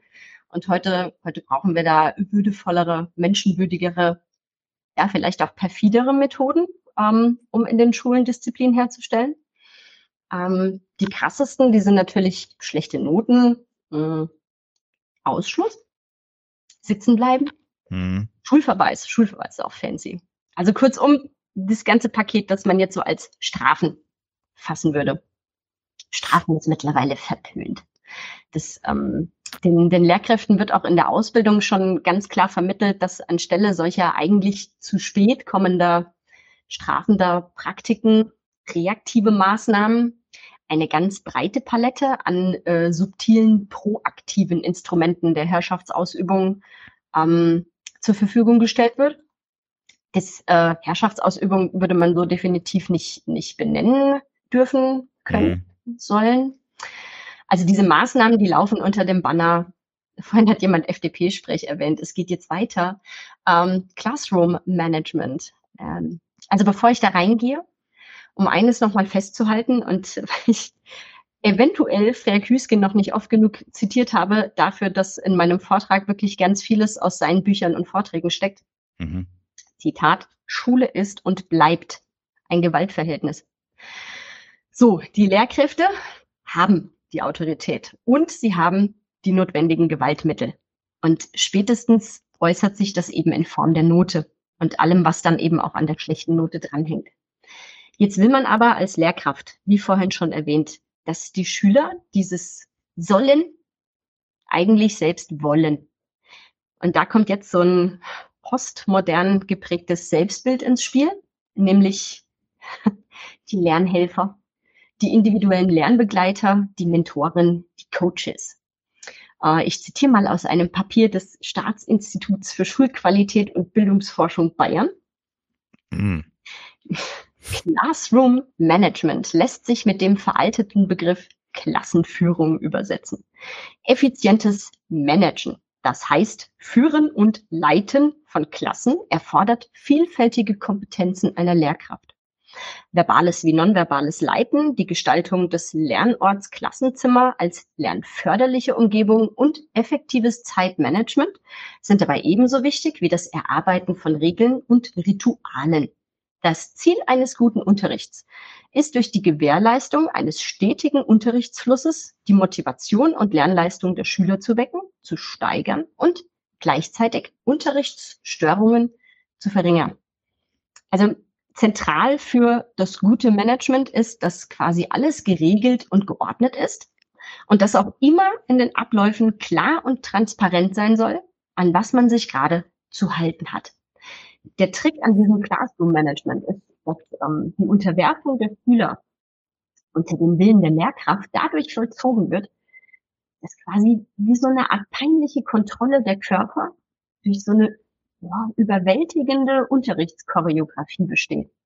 Und die kommt, die kommt wahnsinnig freiheitlich, freundlich und auch süß daher. Denkt an die Pflänzchen und das Growth Mindset und ganz viele Bildchen. Und ähm, alles ist darauf ausgerichtet, dass die Schüler lernen wollen sollen. Ähm, also dass, dass sie motiviert sind, ja, dass sie sich bestenfalls selbst motivieren das ist ähm, zusammengefasst in dieser Formel intrinsische Lernmotivation.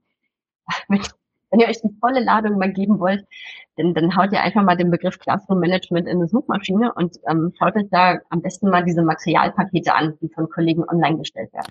Kannst du mal kurz bei dem Mikro, äh, ich weiß nicht, ein bisschen wirkst du etwas unter Wasser gerade? Ich weiß nicht, ob es bei dir an. Besser. Ist jetzt besser? Ja, jetzt okay. ist jetzt ist, oder? Ne, red mal noch ein bisschen, aber ich glaube, jetzt ist besser, ja.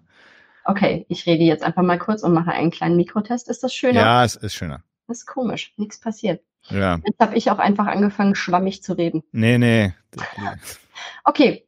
Ähm, wir waren bei dem vollen Paket des Classroom Managements und die ja. Materialpakete, die man online runterladen kann. Also, ihr müsst euch das so vorstellen, das sind vor allem Vordrucke für laminierbare Kärtchen, beispielsweise zu Diensten im Klassenzimmer. Ähm, durch die sollen die Kinder Verantwortungsübernahme lernen. Mhm. So, es gibt einen Tafeldienst, einen Kehrdienst, einen Mülldienst, einen Botendienst, einen Blumendienst, einen Garderobendienst, einen Austeildienst, einen Mediendienst, einen Obstdienst. Ich verarsche euch nicht. Das, ja, ähm, es gibt diverse Bildkarten zur Darstellung des Stundenablaufs, damit mhm. eine hohe Transparenz der Abläufe geschaffen ist. Die werden dann mit Magnetband an die Tafel gebapst. Das sind auch Dinge, die ich auch schon abgespult habe. Ähm, was haben wir denn noch? Es, es gibt diverse Meldekärtchen, es gibt Auszeitkärtchen, es gibt Klokärtchen. Wieso zur Hölle rede ich im Diminutiv? Ähm, ganz wichtig, es gibt auch Punktekarten. Also wer sich an das System hält, wird ganz banal belohnt. Mhm. wer nicht, wird bestraft. Und da reicht's übrigens schon, wenn man am Ende des Tages zu denjenigen gehört, die einfach nur wenige oder eben keine Punkte gesammelt haben. Und ähm, ja, alles in allem lernen Kinder dann schon früh, dass so die perfekte Anpassung, allem Anschein nach, zu einem Lohn nach Verdienst führt und äh, dass sie in diesem Unterfangen ja, ihr eigener Unternehmer sind. Äh, was so Strafen angeht, vielleicht auch noch ein paar fancy Einblicke. Hm. Statt Kinder direkt zu disziplinieren, wie gesagt, verpönt, gibt es sogenannte Verhaltensampeln. Die kann man sich selbst basteln, die gibt's mittlerweile auch elektronisch. Ähm, dazu sind die Namen der Kinder bei den gebastelten auf Wäscheklammern geklebt. Und diese Wäscheklammern klemmen zu Beginn auf, der, auf dem grünen Ampelschildchen. Und ähm, bei einer Vorwarnung geht's dann auf Gelb. Und Rot bedeutet eben Bestrafung. Rot ist ja was Schlechtes. Mhm. Ähm, der Kniff an der Sache ist eben, dass die Klassen sich meistens selbst die Bestrafung festlegen dürfen. Äh, damit endet das Ganze übrigens auch nicht. Also gelangt ein Schüler mehrfach auf Rot, dann gibt es an vielen Orten mittlerweile einen sogenannten Auszeitraum. Der wird auch an vielen Schulen Trainingsraum genannt, das, wenn man dem Ganzen noch so ein sportliches Image geben möchte. Äh, da gibt's auf einer Schulhomepage auch eine Beschreibung dafür.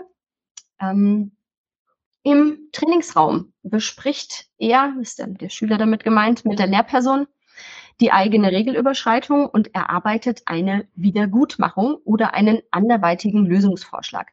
Diesen bespricht er dann anhand eines Rückkehrplans mit seiner Lehrerin oder seinem Lehrer. so findet sich das nicht nur auf einer Schulhomepage. Auf den Schulhomepages meistens ähm, dieses System dann noch für die Eltern direkt transparent erklärt. Also man stricht drunter. Richtig gut gelingt Classroom Management dann, wenn sich die Lehrkraft quasi selbst überflüssig macht und den Lernraum so gestaltet, dass die Schüler dort im Prinzip eine große Orientierung und noch eine positive Formulierung wäre Verhaltenssicherheit geboten bekommen. Also dass im Unterrichtsraum ein geregeltes und bestenfalls selbstgesteuertes Lernen stattfinden kann. Klar, wenn die sich freiwillig unterordnen unter ihren Schaden, ist natürlich äh, ideal. Und wenn sie dann eben auch noch anfangen, sich gegenseitig zu kontrollieren, mm. ist dieses ganze System perfekt perfide. Das, also wie ich das jetzt schon die ganze Zeit versucht zu betonen, dass ähm, die Form, in der wir Unterricht, aber eben auch das Lernen insgesamt gestalten, ist wirklich so ein entscheidender Faktor dafür, ähm, was wir den Menschen darin an Verhalten, aber eben auch an Selbstbild und an Weltbild anerziehen. Ja, ich, mir ist noch was eingefallen und zwar, also jetzt könnte man ja, sagen wir mal, ein bisschen unschuldig sagen, ne?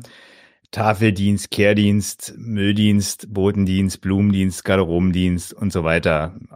Alles, was du für Dienst hier mit dir teilst. Dann kann man ja sagen, na gut, wenn man in der Gemeinschaft lebt, sich den Zweck gibt, meinetwegen in dieser Gemeinschaft miteinander gut was zu schaffen, was weiß ich zum Beispiel, ja, wenig zu arbeiten, viel Freizeit zu haben und äh, sich das gut gehen zu lassen oder sowas, wird ja, fallen ja trotzdem irgendwelche Arbeiten an. Ne? Kann man ja halt sagen, na gut, okay, der eine muss halt wirklich mal den Müll wegbringen, der nächste muss die Pflanzen gießen, und der dritte passt auf, irgendwie, dass, äh, was weiß ich, dass genug Essen für alle da ist. Ist jetzt hier so eine klassengemeinschaftsbezogenen Dienste, aber kann man ja sagen, gut, wenn man in einer Gemeinschaft lebt, darf man arbeiten an und äh, es ist ja auch nicht schlimm, wenn man da wechselseitig Rücksicht nimmt und äh, guckt, dass man, dass man praktisch als produktive Gemeinschaft äh, sich die Mühen des Tages irgendwie ähm, möglichst in kurzer Zeit erledigt und dann äh, ansonsten irgendwie, was auch immer man sich gemeinschaftlich, selbst wenn es jetzt irgendwie, was weiß ich, den Satz des Pythagoras lernen irgendwie ist, ähm, selbst das dann halt irgendwie als Gemeinschaftszweck sitzt, dann verfolgt man den halt.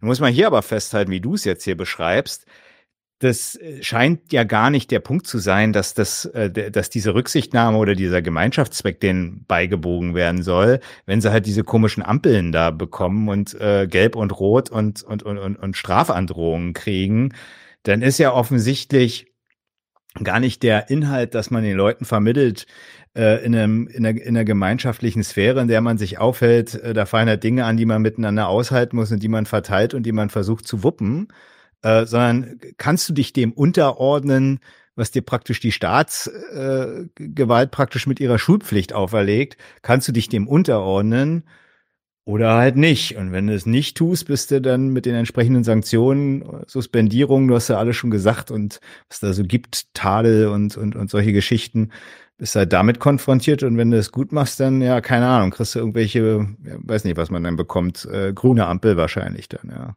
Ja, du, das ist ja der Gag. Also es ist ja nicht nur die Bestrafung, sondern es ist ja auf der anderen Seite auch dieses, dieses äh, Triggersystem von Belohnung. Das ist sowas ganz stupide Behavioristisches. Eigentlich ist es sogar klassische Konditionierung, die da stattfindet, wie, wie bei den Hunden mit dem Klickertraining. Ne? Mhm. Wegen, oh, ich habe jetzt mal drei Ordnungsdienste gemacht, ah, kriegst ein Sternchen, fein, tätschel, tätschel. Das, also man muss vielleicht nicht mal tätscheln, sondern auch innerhalb der Klasse ist dann einfach eine Anerkennung da, von wegen, fein gemacht. Und auf der anderen Seite eben aber so diese, diese Schuldigkeit, ja. Also wenn die eine Person ja was besser macht, dann ähm, hat das ja quasi direkt zur Folge, dass irgendwo eine andere Person was nicht so gut macht. Und die steht dann eben in diesem Schuldverhältnis. Mhm. Da sind wir ja wieder bei dieser genuinen Ausrichtung. Es passt einfach dafür, dass sie kapitalistisches System lernen. Ja, der, der Gewinn des einen ist die, die Schuld oder das Versagen der anderen Person. Ja, und vor allen Dingen, es st stellt doch die Inhalte dieser Dienste auf den Kopf, ne? Weil ich sag mal jetzt mal, wenn, wenn jetzt einer mit dem Kehrdienst beschäftigt ist und der ist faul und der macht jetzt nicht Kehren, so mit, mit der, mit dem, dem Besen und der Kehrschippe halt, ja, oder wie heißt das ja, Handfeger so der kehrt halt nicht. Ja, dann sieht's halt irgendwann sehr dreckig aus. Fällt einem ja, also dann ist der Schaden ja darin, dass man praktisch die, äh, die, die Sauberkeit, die man möglicherweise benötigt oder bevorzugt oder auf die man sich verständigt hat, halt nicht hergestellt ist. Oder wenn, wenn die in der Garderobe alle ihre ähm, ihre Schuhe irgendwie kreuz und quer liegen, man drüber stolpert oder so, weil der Garderobendiensttyp da nicht aufgepasst hat. Und wenn die Pflanzen eingehen, dann gehen die Pflanzen kaputt, wenn der Blumendienst verpennt. Ja, gut, das, das ist, das, das leuchtet doch in dem Moment jetzt auch vernünftigerweise ein, wenn man sich, wie gesagt, darauf verständigt, diese Dienste zu betreiben. Wenn man es so vermittelt, sag ich mal, in einer vernünftigen Art von Schule, hätte ich nichts gegen. Aber was hier gelehrt wird, ist ja die brutale Unterordnung unter das, was dir die Autorität sagt, so. Und eben genau mit den Verhaltensmustern, wie du es gerade beschrieben hast, ja. Ich kann jetzt auch nicht zwingend sagen, ob das nicht auch an manchen Grundschulen bei manchen Lehrkräften so gestaltet wird, dass das durchaus auch so ein bisschen positiver ja. funktioniert. Das ist genauso wie, dass man jetzt auch sagen kann, ja, natürlich gibt es Lehrkräfte, bei denen Schüler wirklich mehr lernen und wo, wo auch das Verhältnis einfach ein bisschen besser sitzt. Aber was ich dann doch auch vermeiden will, ist zu sagen, es gibt dann die guten Lehrer, die es einfach besser machen und die schlechten Lehrer, das sind halt die Pimmel. Aber das, das bringt ja nichts, weil was soll denn dieses gut und schlecht? Das ist im Prinzip, ja, sorry, ich habe Himmel gesagt. Das ist ja im Prinzip ähm, das Gleiche, wie wenn ich das mit guten und schlechten Schülern aufmache. Diese Wertung bräuchte es gar nicht, wenn wir nicht ständig eben dieses Konkurrenzverhältnis da mit drin hätten, das aber notwendig ist in dem System, das wir halt nun einfach mal haben. Ja.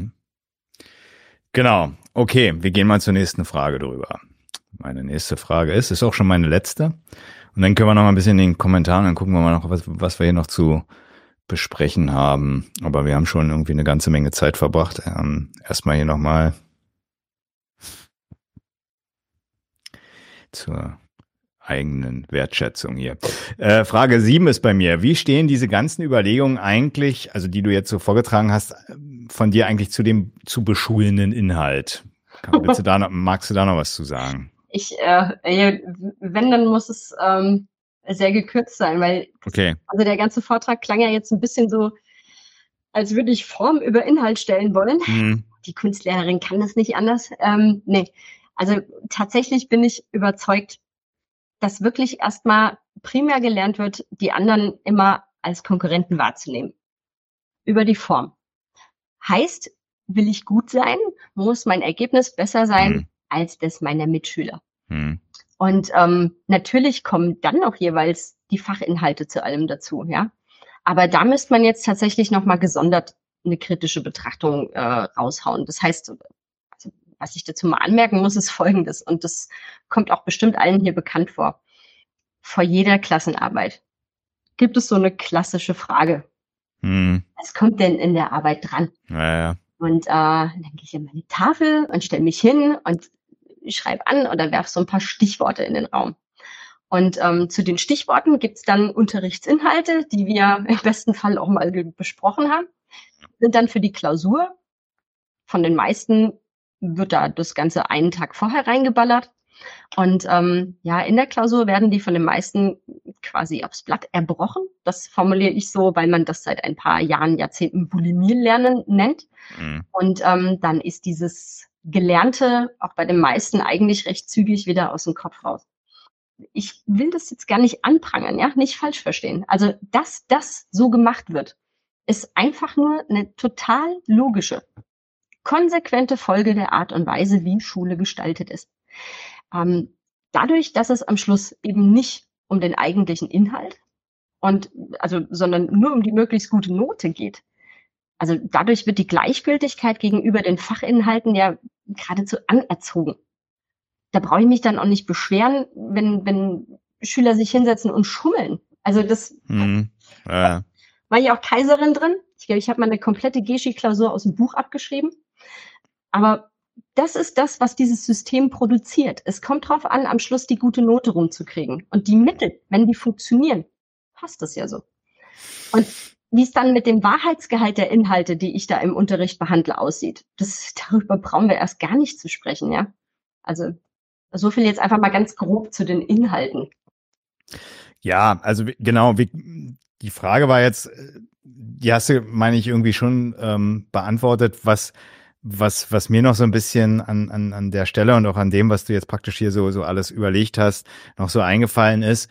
Es wird ja, und das müssen wir aber auch nicht heute klären oder wenn du magst, kannst du es anreizen. Aber es gibt ja schon Gründe, welche Sorte Inhalte jetzt mal getrennt, wie gesagt, von, von der Mathematik und Bruchrechnung und, und was du da halt für, für Zeug hast. Ja, da, okay, ähm, auch da gibt's Gründe für die Inhalte, die dort vermittelt werden, aber auch jetzt gerade in den Sachen, wo es so um Deutsch und wenn da Goethe kommt und in der Politik, da wird ja jetzt nicht gesagt, so der völkische Führerstaat ist das Nonplusultra und das muss der alle gut finden, da werden ja andere Sachen gemacht so und äh, oder wird ja anders mit mit Inhalt umgegangen. Will damit sagen, es gibt ja auch Gründe für die Inhalte, die im Lehrplan bei euch dann auftauchen. Ähm, und äh, jetzt mal getrennt von der Frage, ähm, wie die Note jetzt das geeignete Mittel ist, das zu vermitteln. Da haben wir jetzt schon recht viel zu gesagt, sondern auch nochmal sich vielleicht anzugucken, okay, was macht der demokratische Staat eigentlich da in seinen Lehrplänen? Was, was hat er da vor? Ja, wenn, wenn er, was weiß ich, bei, bei, sagt der Goethe halt, edel sei der Mensch hilfreich und gut. Was, was will denn, wenn man das lernen soll, was, was will der da eigentlich vermitteln, der Staat? Ähm, das kann man sich ja noch mal getrennt vorlegen. Also das, äh, wie gesagt, das, das, das war auch noch ein bisschen die Frage, die, oder darauf zielte die Frage auch noch so ein bisschen ab. Was ist da eigentlich, ähm, was könnte, was könnte man sich da nochmal drüber nachdenken, welche Staatsgewalt diese Schulpflicht dahinstellt und so weiter, ja. Ja, ist gerade, gerade für meinen, äh, also für eins meiner Fächer Ethik, eigentlich auch Philosophie, aber ähm, da bin ich ehrlich gesagt gerade super froh drum, dass ich das nicht mehr unterrichte, weil da ist es noch krasser. Mhm. Ähm, gerade auch in Ethik, wenn man, wenn man wirklich mal durchgeht, welche Form von Menschenbild, welche Form von Moralphilosophie, welche Form von Rechtsverständnis, von Staatsverständnis, von Gerechtigkeit wird da eigentlich durchgekaut und was wird eben auch nicht behandelt oder was ist auch die letzten 10, 15 Jahre aus dem Lehrplan auch noch rausgenommen worden. Das ist schon eine spannende Nummer, aber das würde jetzt echt nochmal ein Fass aufmachen. Ja, finde ich auch. So, äh, Daniel hat mir gesagt, ich soll das nächste Bier auf jeden Fall hier äh, am Mikro aufmachen. Also jetzt, weil er das Geräusch so mag. Ähm, wir gehen jetzt nochmal in die, in die äh, entsprechenden Kommentare. Ich habe jetzt hier mal geguckt, welche ich mir da alle tatsächlich angepinnt habe. Schauen wir mal was da jetzt noch nicht behandelt wurde. Ja, das ist vielleicht ganz interessant. Ich äh, nehme mal den hier von Nightmare Reality. Das hast du ein bisschen schon angeschnitten, aber ich glaube, so richtig haben wir den Punkt noch nicht gemacht. Wie passen eigentlich die FDP-Appelle? Bildung als Aufstiegschance, also so Zitat der FDP, mhm. mit dem geringen Bildungshaushalt zusammen. Könntest du dazu was sagen?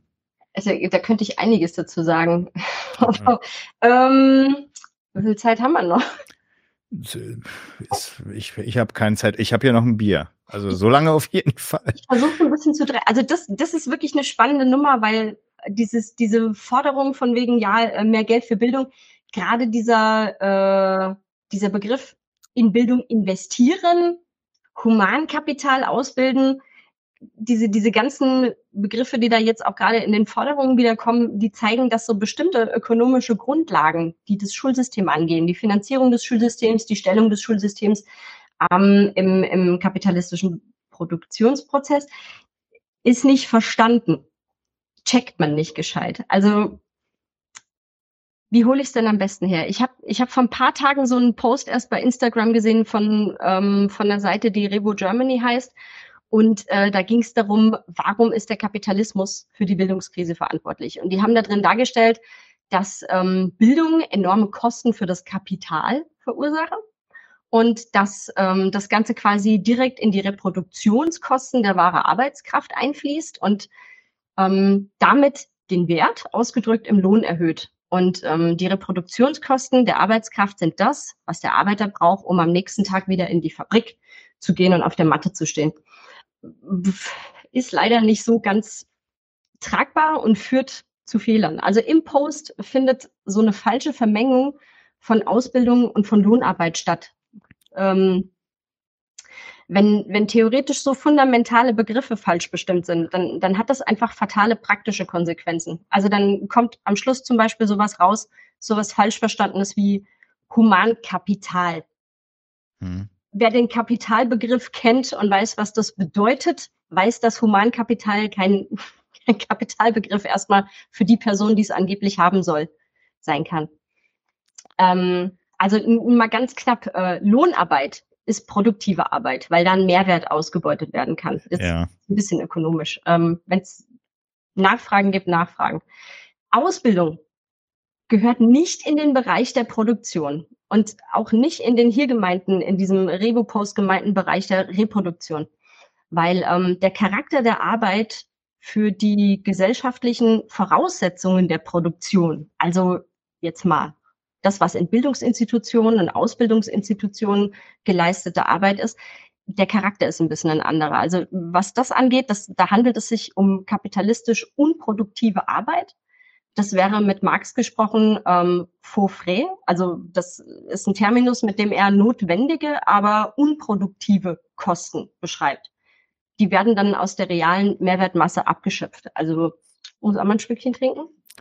Ja, aber also ich, ich, ich will mal kurz nochmal, zu, also ich weiß jetzt nicht, ob du, ob du noch auf den Punkt kommst, weil ich glaube. Ich den Turn noch, weil äh, okay. es geht ja quasi darum, wie kann das eigentlich sein, dass man sagt, Bildung ist eine Aufstiegschance, aber gleichzeitig wird nicht in Bildung investiert? Ja, okay, dann, okay, gut, ja, okay. Ich Und glaub, ähm, aus diesem Missverständnis heraus, dass man der Meinung ist, man könnte in Bildung investieren. Wenn man investiert, hat man ja so das Gefühl, man könnte am Schluss dann einen Mehrwert abschöpfen. Ja. Das kann man aber nur, wenn man in produktive Arbeit investiert. Da jetzt aber im Ausbildungsbereich diese unproduktive Arbeit geliefert wird, ist das keine Investition, sondern für einen Staat ist das, was in Bildung investiert wird, das sind Kosten und fertig. Hm. Weil man kann ja nicht das, was da Schüler leisten oder das, was Lehrer da leisten, ausbeuten, dass da irgendwie ein Mehrwert rausziehbar wäre. Und wenn ich jetzt die Schüler am Schluss ihrer Ausbeutung, äh, am Schluss ihrer Ausbeutung, jetzt geht's los, äh, am Schluss ihrer Ausbildung fertig habe, ist ja auch gar nicht garantiert, dass die jetzt an diesem Standort hier bleiben und für das jeweilige Kapital dort verwertbar sind. Das heißt also, ja, es gibt die Situation, dass ab und zu dann mal ins Bildungssystem investiert wird, mhm. weil der Staat quasi als ideeller Gesamtkapitalist schon eine Standortverwaltung für die unterschiedlichen spezifischen Kapitalinteressen betreiben muss. Aber dann muss eben aus der Industrie, also es muss ein bestimmter Bedarf an, wir brauchen für dies, das jetzt mal Arbeitskräfte da sein und dann kann das eben stattfinden. Aber dass da jetzt einfach gesagt wird, okay, wir brauchen eine Milliarde für Bildung und eventuell hier und da, ja, das war ein sehr korrekter freudscher Versprecher, I'm sorry, das passt einfach nicht zusammen. Aber um das zu checken, müsste man halt einfach erstmal gucken, was ist eigentlich Schule, Bildungssystem, Ausbildungssystem, was hat das für eine Rolle insgesamt in diesem kapitalistischen Produktionsprozess und wo steht das gesellschaftlich? Und das wird halt unglaublich oft nicht richtig verstanden und dann kommt man eben zu Forderungen, die eigentlich ökonomisch so überhaupt nicht, ähm, überhaupt nicht logisch sind.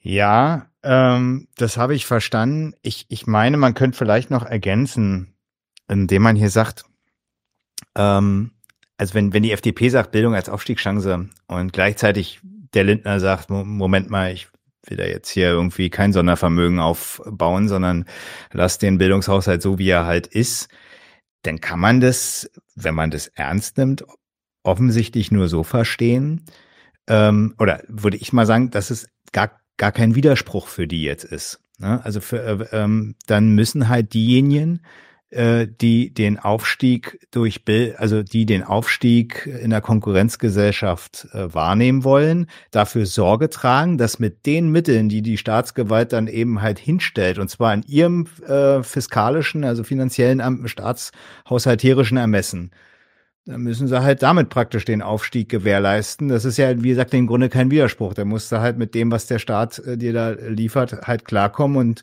im Zweifel hast du halt wieder nicht die, wie hast du vorhin den Kanter gehabt? Im Zweifel hast du halt nicht den Willen gehabt oder warst faul oder irgendwas anderes, ja. Ähm, aber das, das ist oft, das meine ich, ist so, so geht das tatsächlich, meine ich, zusammen, ja für das Kapital ist es auch kein Problem, Fachkräfte von irgendwo anders her anzuwerben, ja. Also es heißt ja auch noch lange nicht, dass jetzt in die deutsche Bildung investiert werden muss. Wenn ich jetzt beispielsweise für ähm, Pflegekräfte in Brasilien Klar.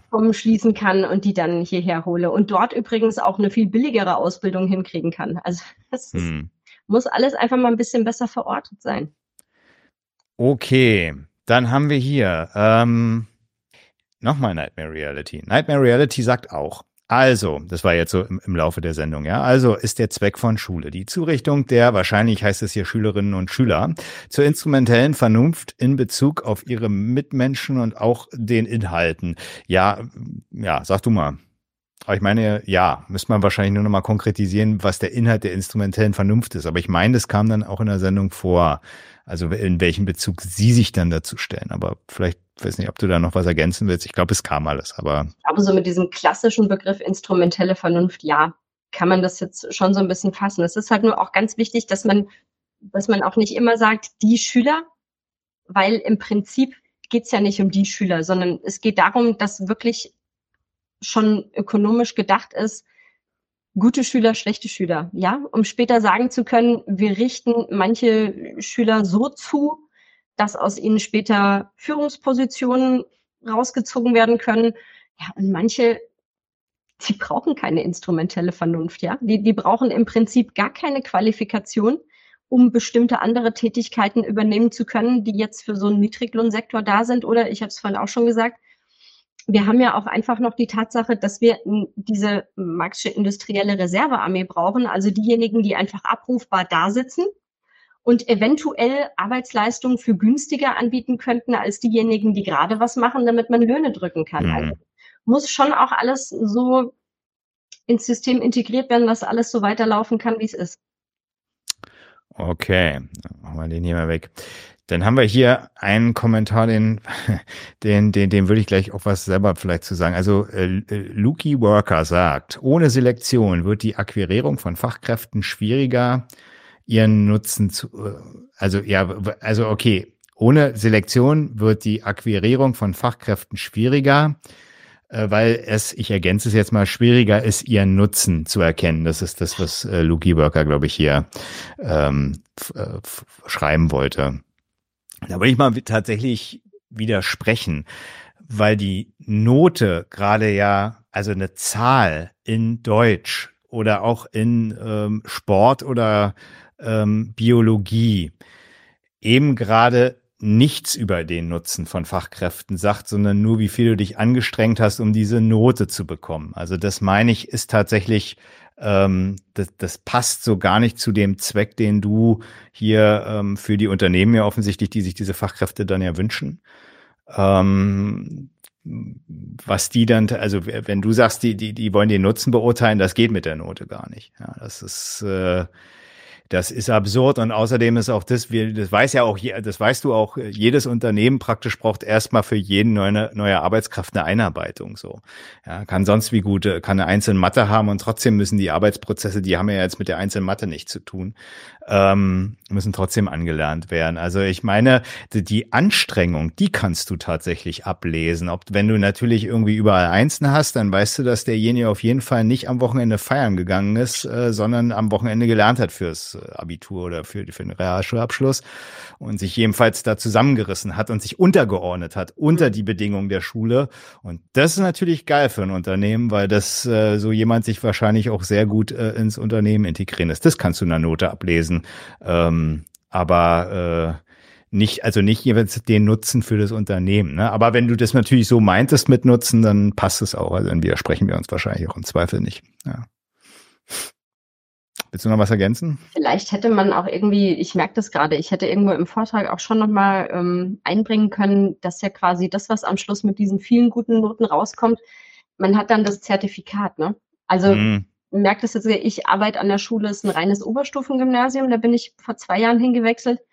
Das heißt, ich habe da lauter Leute, Abi, Abi, Abi. Und mm. die, die sich dann für Fachabi entscheiden, dann merkt man schon auch, bei vielen ist so, auch so ein Schamgefühl dabei, was ganz furchtbar ist, wo so denkt, ey Leute, sorry, aber guckt euch den Kram hier an. Ähm, es geht aber tatsächlich einfach darum, dieses Zertifikat in der Hand zu halten. Unglaublich viele wissen gar nicht, was sie später konkret damit anfangen wollen.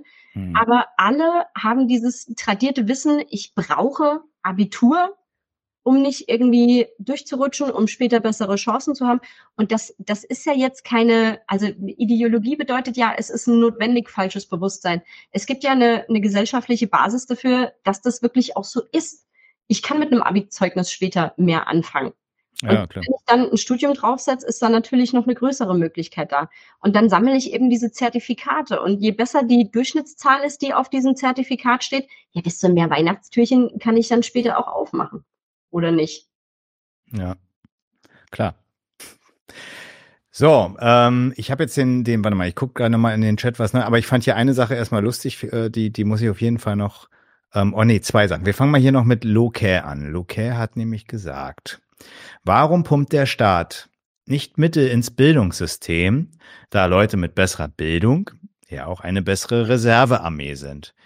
Wir, mir scheinen viele Leute mit schlechter Bildung weniger verwertbar.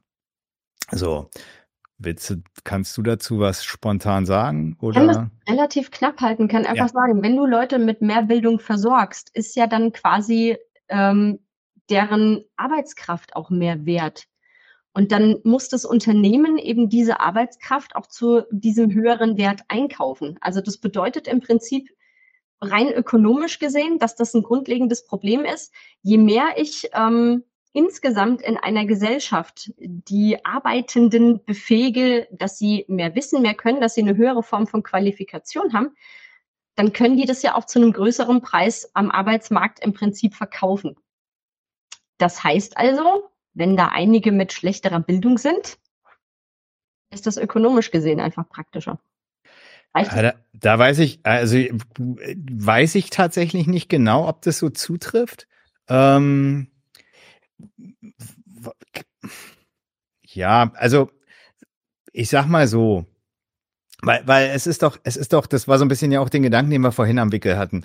Wenn du Leute praktisch, also wenn der Staat in Bildung investiert, dann ist ja und und und da meinetwegen ähm, dafür sorgt, dass besser ausgebildet wird, ähm, mehr mit irgendwelchen Zertif Bildungszertifikaten äh, fertig werden und ähm, äh, ja, also so so eine bessere Bildung genießen und im PISA-Standard sonst wo dann irgendwie ganz oben irgendwie landen, was weiß ich, sowas, ja. Ähm, ist ja eben trotzdem, das hatten wir ja auch, hast ja auch gesagt, nie garantiert, dass äh, diejenigen, die dann fertig sind, dann auch tatsächlich äh, als Arbeitskräfte, jedenfalls insbesondere wenn sie jetzt nicht in Eliteberufen sind, als Arbeitskräfte jedenfalls erstmal für die Mehrheit der Leute hier angewandt werden. Das, das garantiert dir dein Bildungszertifikat jetzt ja gar nicht. So, sondern es ist ganz die Frage, ob es auf deinem, auf dem Standort, äh, hängt von ganz anderen Sachen nämlich ab, nämlich ob da äh, wirklich ein Kapitalstandort ist, mit dem, auf den sich äh, Unternehmen nehmen, tummeln, ihr, ihren Gewinne machen. Da kommen noch so Dinge hinzu wie Infrastruktur, Justizwesen und sonst was, wo, wonach sich äh, Kapitale so überlegen, ob sie dort äh, die Währung und so weiter, ähm, ähm, Kreditwesen etc., ob sie da tatsächlich ähm, ihre Investition betreiben. Und selbstverständlich auch, natürlich, das stimmt schon, ähm, ob da anwendbare Leute sind so. Ähm, es heißt aber nicht im Umkehrschluss, dass nur weil mehr anwendbare Leute sind, dass praktisch dann äh, notwendigerweise die Kapitale kommen und hingehen und sagen, da sind gut ausgebildete Leute. Das ist eben nicht, das ist eben ein Faktor im Rahmen ihrer ähm, Geschäftskalkulation. Ähm, deswegen ist es, meine ich, auch nicht so, dass nur weil jemand die Bildungs-, das Bildungszertifikat äh, oder, ein oder ein besseres Bildungszertifikat hat, meinetwegen Realschulabschluss äh, und nicht, nicht einfach nur ein Abgangszeugnis, ähm, dass derjenige dann hinkommen kann und sagen kann, so Unternehmen, jetzt äh, äh habe ich hier ein gutes Zeugnis, ähm, jetzt musst du mir aber auch den und den Lohn geben. Das bestimmen ja die praktisch im Rahmen ihrer Geschäftskalkulation. Und da spielt das äh, Zeugnis erstmal, wie gesagt, dann ne, ne, erstmal nicht die, die primäre Rolle. Dann, wie gesagt, in der Frage, wie die Noten dann gestaltet sind, meinetwegen, ähm, wie viel, also wie du dich dann angestrengt hast und so weiter. Und klar ist es natürlich wunderbar, wenn man äh, eine Masse von Leuten hat, die sich da bewerben und man sich da praktisch äh, bedienen kann und nicht noch irgendwie vielleicht freche Leute hat äh, bei Fachkräftemangel, die nur noch sagen, ich möchte halt gern äh, hier auf jeden Fall noch, ähm, noch einen besonderen Lohn haben. Logisch. Aber da, dass der Staat das tatsächlich so kalkuliert, hätte ich, wie gesagt, äh, wüsste ich nicht so. Also es, das glaube ich, ist zu, also der, der plant ja nicht praktisch, wie viel, wie viele Leute er mit Abi und mit äh, Realschulabschluss irgendwie produzieren will, in dem Sinne jetzt so, sondern ähm, das äh, entscheidet sich ja dann praktisch in der Schulkonkurrenz, wie er sie dann organisiert. Also der, der deswegen kann man ja nicht so eins zu eins sagen, okay, und dann hast du halt so und so viel Abiturienten und Raketenwissenschaftler auf der einen Seite und auf der anderen Seite halt die äh, Trottel mit dem Abgangszeugnis, ja. Ja, ich, ich denke im Grunde genommen erstmal auch. Ähm, das, was ja von Anfang an passiert ist, wie gesagt, es ist keine Investition, sondern es ist eine Ausgabe. Ähm, ja. Das heißt also, wenn es eine Ausgabe ist, versuche ich erstmal die Kosten so gering wie möglich zu halten. Das heißt, es wird gedrückt und gedrückt. Das ist ja auch das, was jetzt die letzten Jahre, Jahrzehnte wieder passiert ist. Und ähm, ein Grund dafür, dass jetzt tatsächlich wieder mehr Mittel ins Bildungssystem fließen sollten, wäre dann tatsächlich, wenn von der ökonomischen Seite her in irgendeiner Form der Bedarf kommt. Also es ist irgendeine spezifische Nachfrage da und die kann jetzt nicht irgendwie von außen gedeckt werden, indem ich sage, äh, keine Ahnung, irgendein Chancenprogramm für Menschen, äh, die wir per globale Arbeitsteilung zu uns kommen lassen möchten ähm, sondern wir versuchen jetzt wirklich mal hier intern was hochzuziehen. Da muss man aber auch sagen, wieso sollte man das tun, wenn man jetzt von heute auf morgen oder in den nächsten zwei Jahren schnell Leute haben könnte? Wieso versucht man das dann über ein Bildungssystem, wo es dann eben auch noch eine Reihe dauern würde, bis man diese Fachkräfte selbst hochgezogen hätte? Also diese Frage, wieso der Staat jetzt eigentlich nicht mehr Geld in dieses Bildungssystem pumpt, die ergibt sich meiner Ansicht nach, beziehungsweise meinem aktuellen, ich habe gelesen und mir das Ganze angeschaut, Stand nach daraus, es sind Kosten. Es wird nicht als Investition gesehen und es scheint momentan auch aus der Ökonomie nicht genügend Bedarf da zu sein, um da jetzt erstmal was dran zu ändern. Und jetzt ist halt die interessante Frage, diese Proteste, die am Wochenende waren, sind die der Auslöser, dass man jetzt mal irgendwas macht? Oder nicht. Wird man sehen. Ist letztendlich, wie, wie auch bei der Sozialpolitik, ist letztendlich eine Kalkulationsfrage in der Tat, äh, wo du jetzt die Prioritäten setzt im Hinblick auf äh, äh die äh, menschlichen Ressourcen, die du da dann äh, praktisch aus der Schule raus hast äh, und was du da dann ähm, in der Zukunft brauchst oder nicht. Also das kann dann eben dazu führen, dass du sparst oder eben investierst, also Geld reinpumpst, ja. Das äh, das äh, kommt dann schon auf die, die, den Anspruch an, den der Staat an äh, die Personen, die er da praktisch ins Ausbildungswesen wirft, ähm, was er da für Resultate sich zumindest wünscht. Und da ist ja, da kommen ja dann auch ganz interessante Sachen immer raus. Ne? Also wenn wenn es heißt irgendwie, ähm, äh, wie war das in den 70er Jahren? Dass äh, mehr Arbeiterkinder an die, an die Unis gehen sollten, weil man irgendwie mehr Eliteberufe haben wollte, dann hat man das auch im Prinzip dann halt auch so gestaltet, hat dann eben halt auch das BAföG eingeführt und sonst was, weil man die Resultate haben wollte, ja. Und dann äh, kam natürlich dann auch noch äh, kam dann auch mehr da, dadurch zustande. Dann hat man das halt gemacht und dann hat man, weil man diese Resultate halt gewollt hat. So, mhm. das, ja, also und da war ähm, ja auch diese offensichtliche Wunde, die da klaffte. Also das mh. ist ja auch im Zuge dieses, weiß nicht, das ist doch auch die ganze Story mit diesem, oh mein Gott, Sputnik-Schock, wir brauchen unbedingt mehr Wissenschaftler. Äh, ja, und dann wurde geballert. Das war ja dann, der Gag ist ja auch, ähm, das Bildungssystem, das hat ja immer auch was so in, in der Staatenkonkurrenz noch miteinander zu tun. Wenn man jetzt beispielsweise sieht, oha, der Bildungsstandard Deutschland muss irgendwie aufgefresht werden, weil jetzt mal so in der internationalen Konkurrenz gesehen man da hinterherhängt. Das ist natürlich dann auch noch ein Argument, das dann da ziehen kann. Auch nochmal ein interessanter Punkt, ne? Also ähm, man schämt sich dann halt äh, nicht, weil die Leute jetzt meinetwegen äh, nicht das Alphabet aufsagen können an der Maschine, wenn sie da rumstehen und irgendwie ein paar Hebel bedienen müssen, äh, vielleicht noch irgendwie, wo On und Off ist der Schalter, den noch betätigen müssen. Dafür musst du dann wirklich nicht den Satz des Pythagoras gelernt haben. Aber dann, ne, wenn man dann sieht, so, oh, da äh, ist, äh, was weiß ich, hier Burkina Faso schon fast so schlecht wie wir, ja, dann ist auf einmal, ist die ganze Sache ein Skandal. Da, da merkt man so ein bisschen so, wo da die Priorität ist, äh, der Erfolg in der Staatenkonkurrenz und äh, ja, wie das jetzt für die Leute, die, die das betrifft, äh, ausgeht, ist da jetzt gar nicht so. Oder andersrum gesagt, wenn man zumindestens an der Spitze ist, dann kommt es eben auch nicht drauf an, äh, ob man den äh, hier das Alphabet eben kann oder nicht. Dann hat man jedenfalls zumindest die anderen alle aus dem Feld geschlagen, die dann offensichtlich noch beschissener ihr Bildungssystem organisieren als, als man selbst als Deutschland, ja. So, ich habe was ganz Schönes hier. Und zwar ein bisschen vielleicht fast schon Abschluss. Ich gucke aber gleich nochmal, ob es ein paar schöne andere Kommentare gibt. Also Nightmare Reality, nee, also Benina Prokop sagt in Antwort auf Nightmare Reality, in einem Auslandsjahr in den USA musste ich immer aufstehen, die Lehrkraft begrüßen und dann wurde morgens zur ersten Stunde die Nationalhymne gesungen. War verpflichtend für alle. Ich muss ja ganz ehrlich sagen, begrüßen mussten wir die Lehrer in der Schule auch aber in, also in der DDR, ne? Und aber wir mussten noch nicht mal hier ähm, auferstanden aus Ruinen singen. Ähm, ja, das sagt auch noch mal schön was über die Abschlussfrage, die ich vorhin hatte, äh, was da, also dass da ein gewisser Inhalt dann auch vermittelt werden soll in Bezug ähm, auf den Patriotismus äh, der dortigen Schüler ist offensichtlich nicht selbstverständlich, dass man den Patriotismus in die Schule mitbringt. Den muss man da offensichtlich auch in Liedern erklärt kriegen. Ah. Oh Gott. Also ich bin froh, dass ich mir das nicht antun muss, dass ich morgens so äh, singende Kids vor mir habe. Äh, mal, mal davon abgesehen. Ich habe es ja vorhin auch schon ähm, derart erwähnt, dass ich sage, das, das hat einfach so subtilere Methoden gefunden, das alles. Also man könnte jetzt auch so ein bisschen mit, mit Althus Herl hergehen. Der hat ein Buch über die Reproduktion. Und mhm. darin ähm, schreibt er eben eigentlich echt schön auf so ein paar Seiten, dass eigentlich der heute herrschende ideologische Staatsapparat die Schule ist.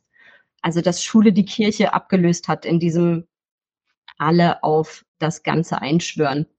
Und äh, ja, es, äh, wir haben repressive Staatsapparate, wir haben ideologische Staatsapparate, die die Schule leistet da definitiv den Hauptbeitrag in diesen neun Jahren dazu, das demokratische Subjekt zu formen, würde ich jetzt mal knapp formulieren.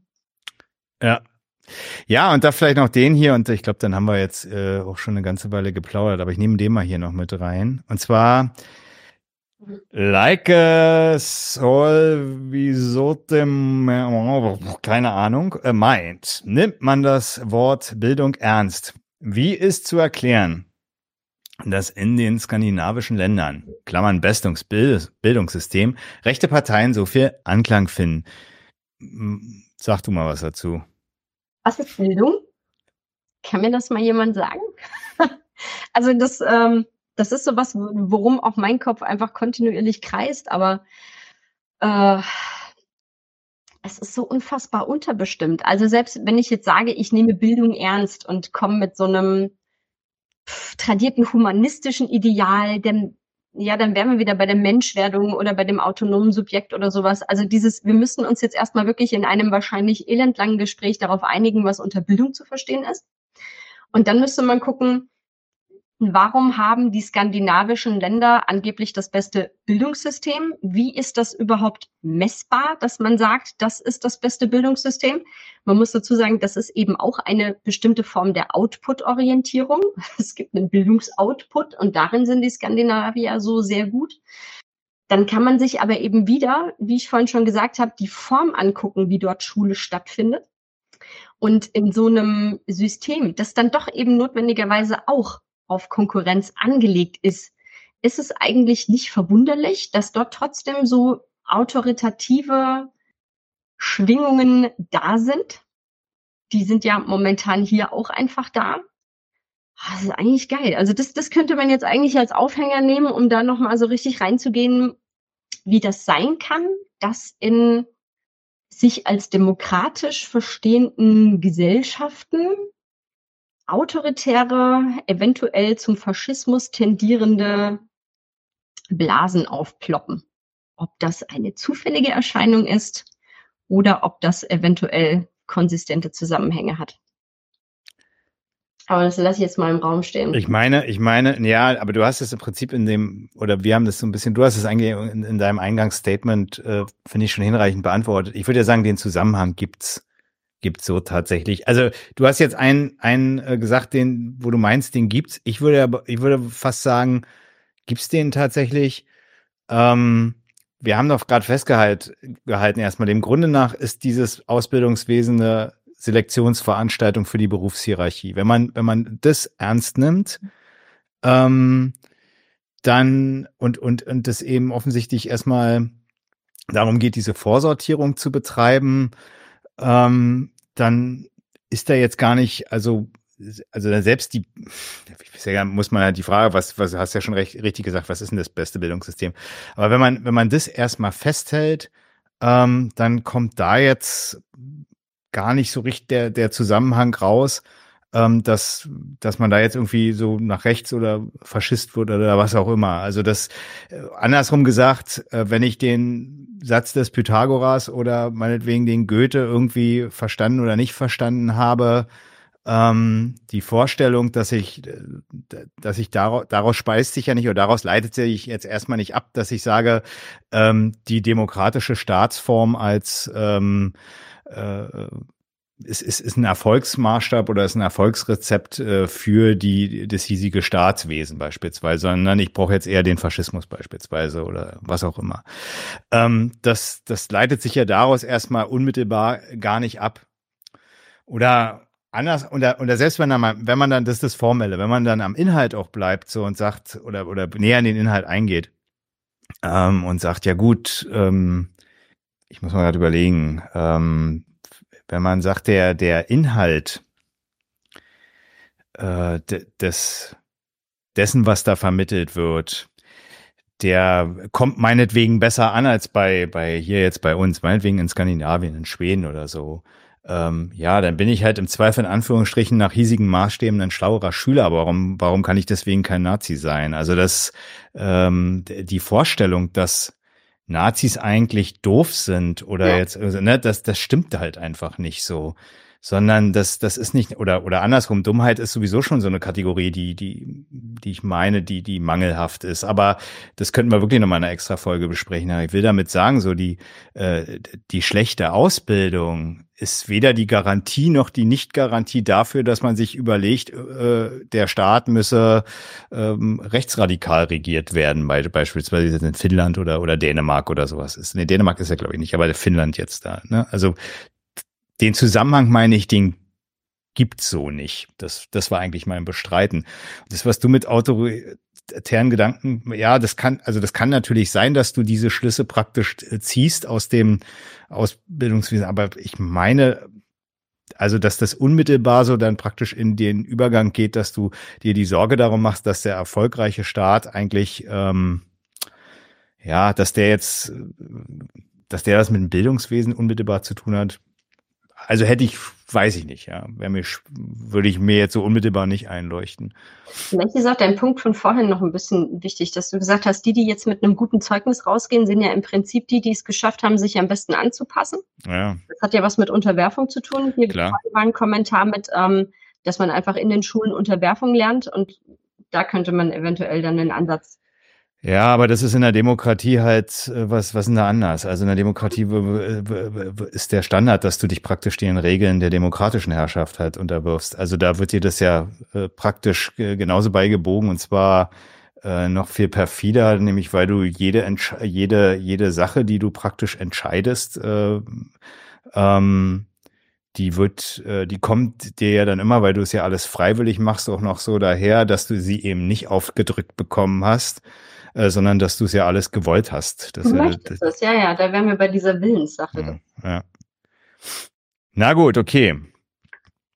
Ich würde jetzt mal sagen, wenn jetzt nicht hier noch irgendwas ist, hast du noch irgendwas über oder möchtest du noch was ergänzen? Nee, von den letzten, da ist mir jetzt auch nichts mehr ins Auge gesprungen, wo ich sage, da muss ich noch mal rein. Wenn, dann wären das jetzt wieder alles Sachen, die so neues Fässchen aufmachen. Genau, also wir können, wir können ja Folgendes machen. Also ähm, zum einen, ich denke mal, Melanie hat bestimmt noch mal Lust, irgendwann was zum Inhalt äh, des Lehrplans zu sagen und wir können auch gerne noch mal ähm, schauen, dass wir, wenn ihr jetzt noch äh, Kommentare habt, schreibt die bitte gern unter das Video. Wir können dann auf jeden Fall mal schauen, dass wir dann die Sachen, die ähm, vielleicht nochmal so gesammelt, wie wir es auch bei, bei EFGemini beispielsweise gemacht haben, dass wir darauf nochmal im Zweifel reagieren, wenn da noch äh, sich eine Folge draus entwickeln lässt. Das wäre doch vielleicht noch ganz gut. Okay, dann würde ich sagen, es war auf jeden Fall ein sehr spannendes und langes Gespräch mit dir, Melanie. Ich hoffe, du äh, bist jetzt nicht äh, über oder bist jetzt nicht, wie sagt man, überfordert oder beziehungsweise gestresst von den, von den zwei Stunden Gespräch hier? Das, nein, köstliches Bierchen nebenbei. Das war ein sehr entspannter Abend. Danke dir. Das fand ich, das fand ich auch. Ähm, deswegen dazu nochmal.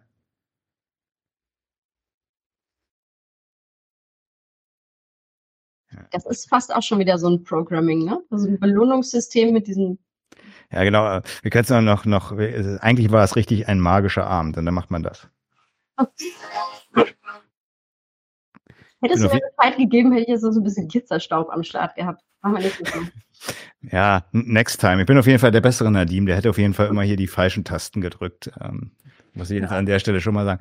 Ja, dann, dann sage ich auf jeden Fall nochmal, äh, schön, dass du da warst. Äh, Prost. Äh, schön, dass ihr mich eingeladen habt. Auch ja, und wir, ich, hoffe, ich hoffe, wir sehen uns auf jeden Fall wieder hier bei 99 zu 1 und ähm, ich äh, sage auch Tschüss an den Chat und alle Zuseherinnen und Zuseher.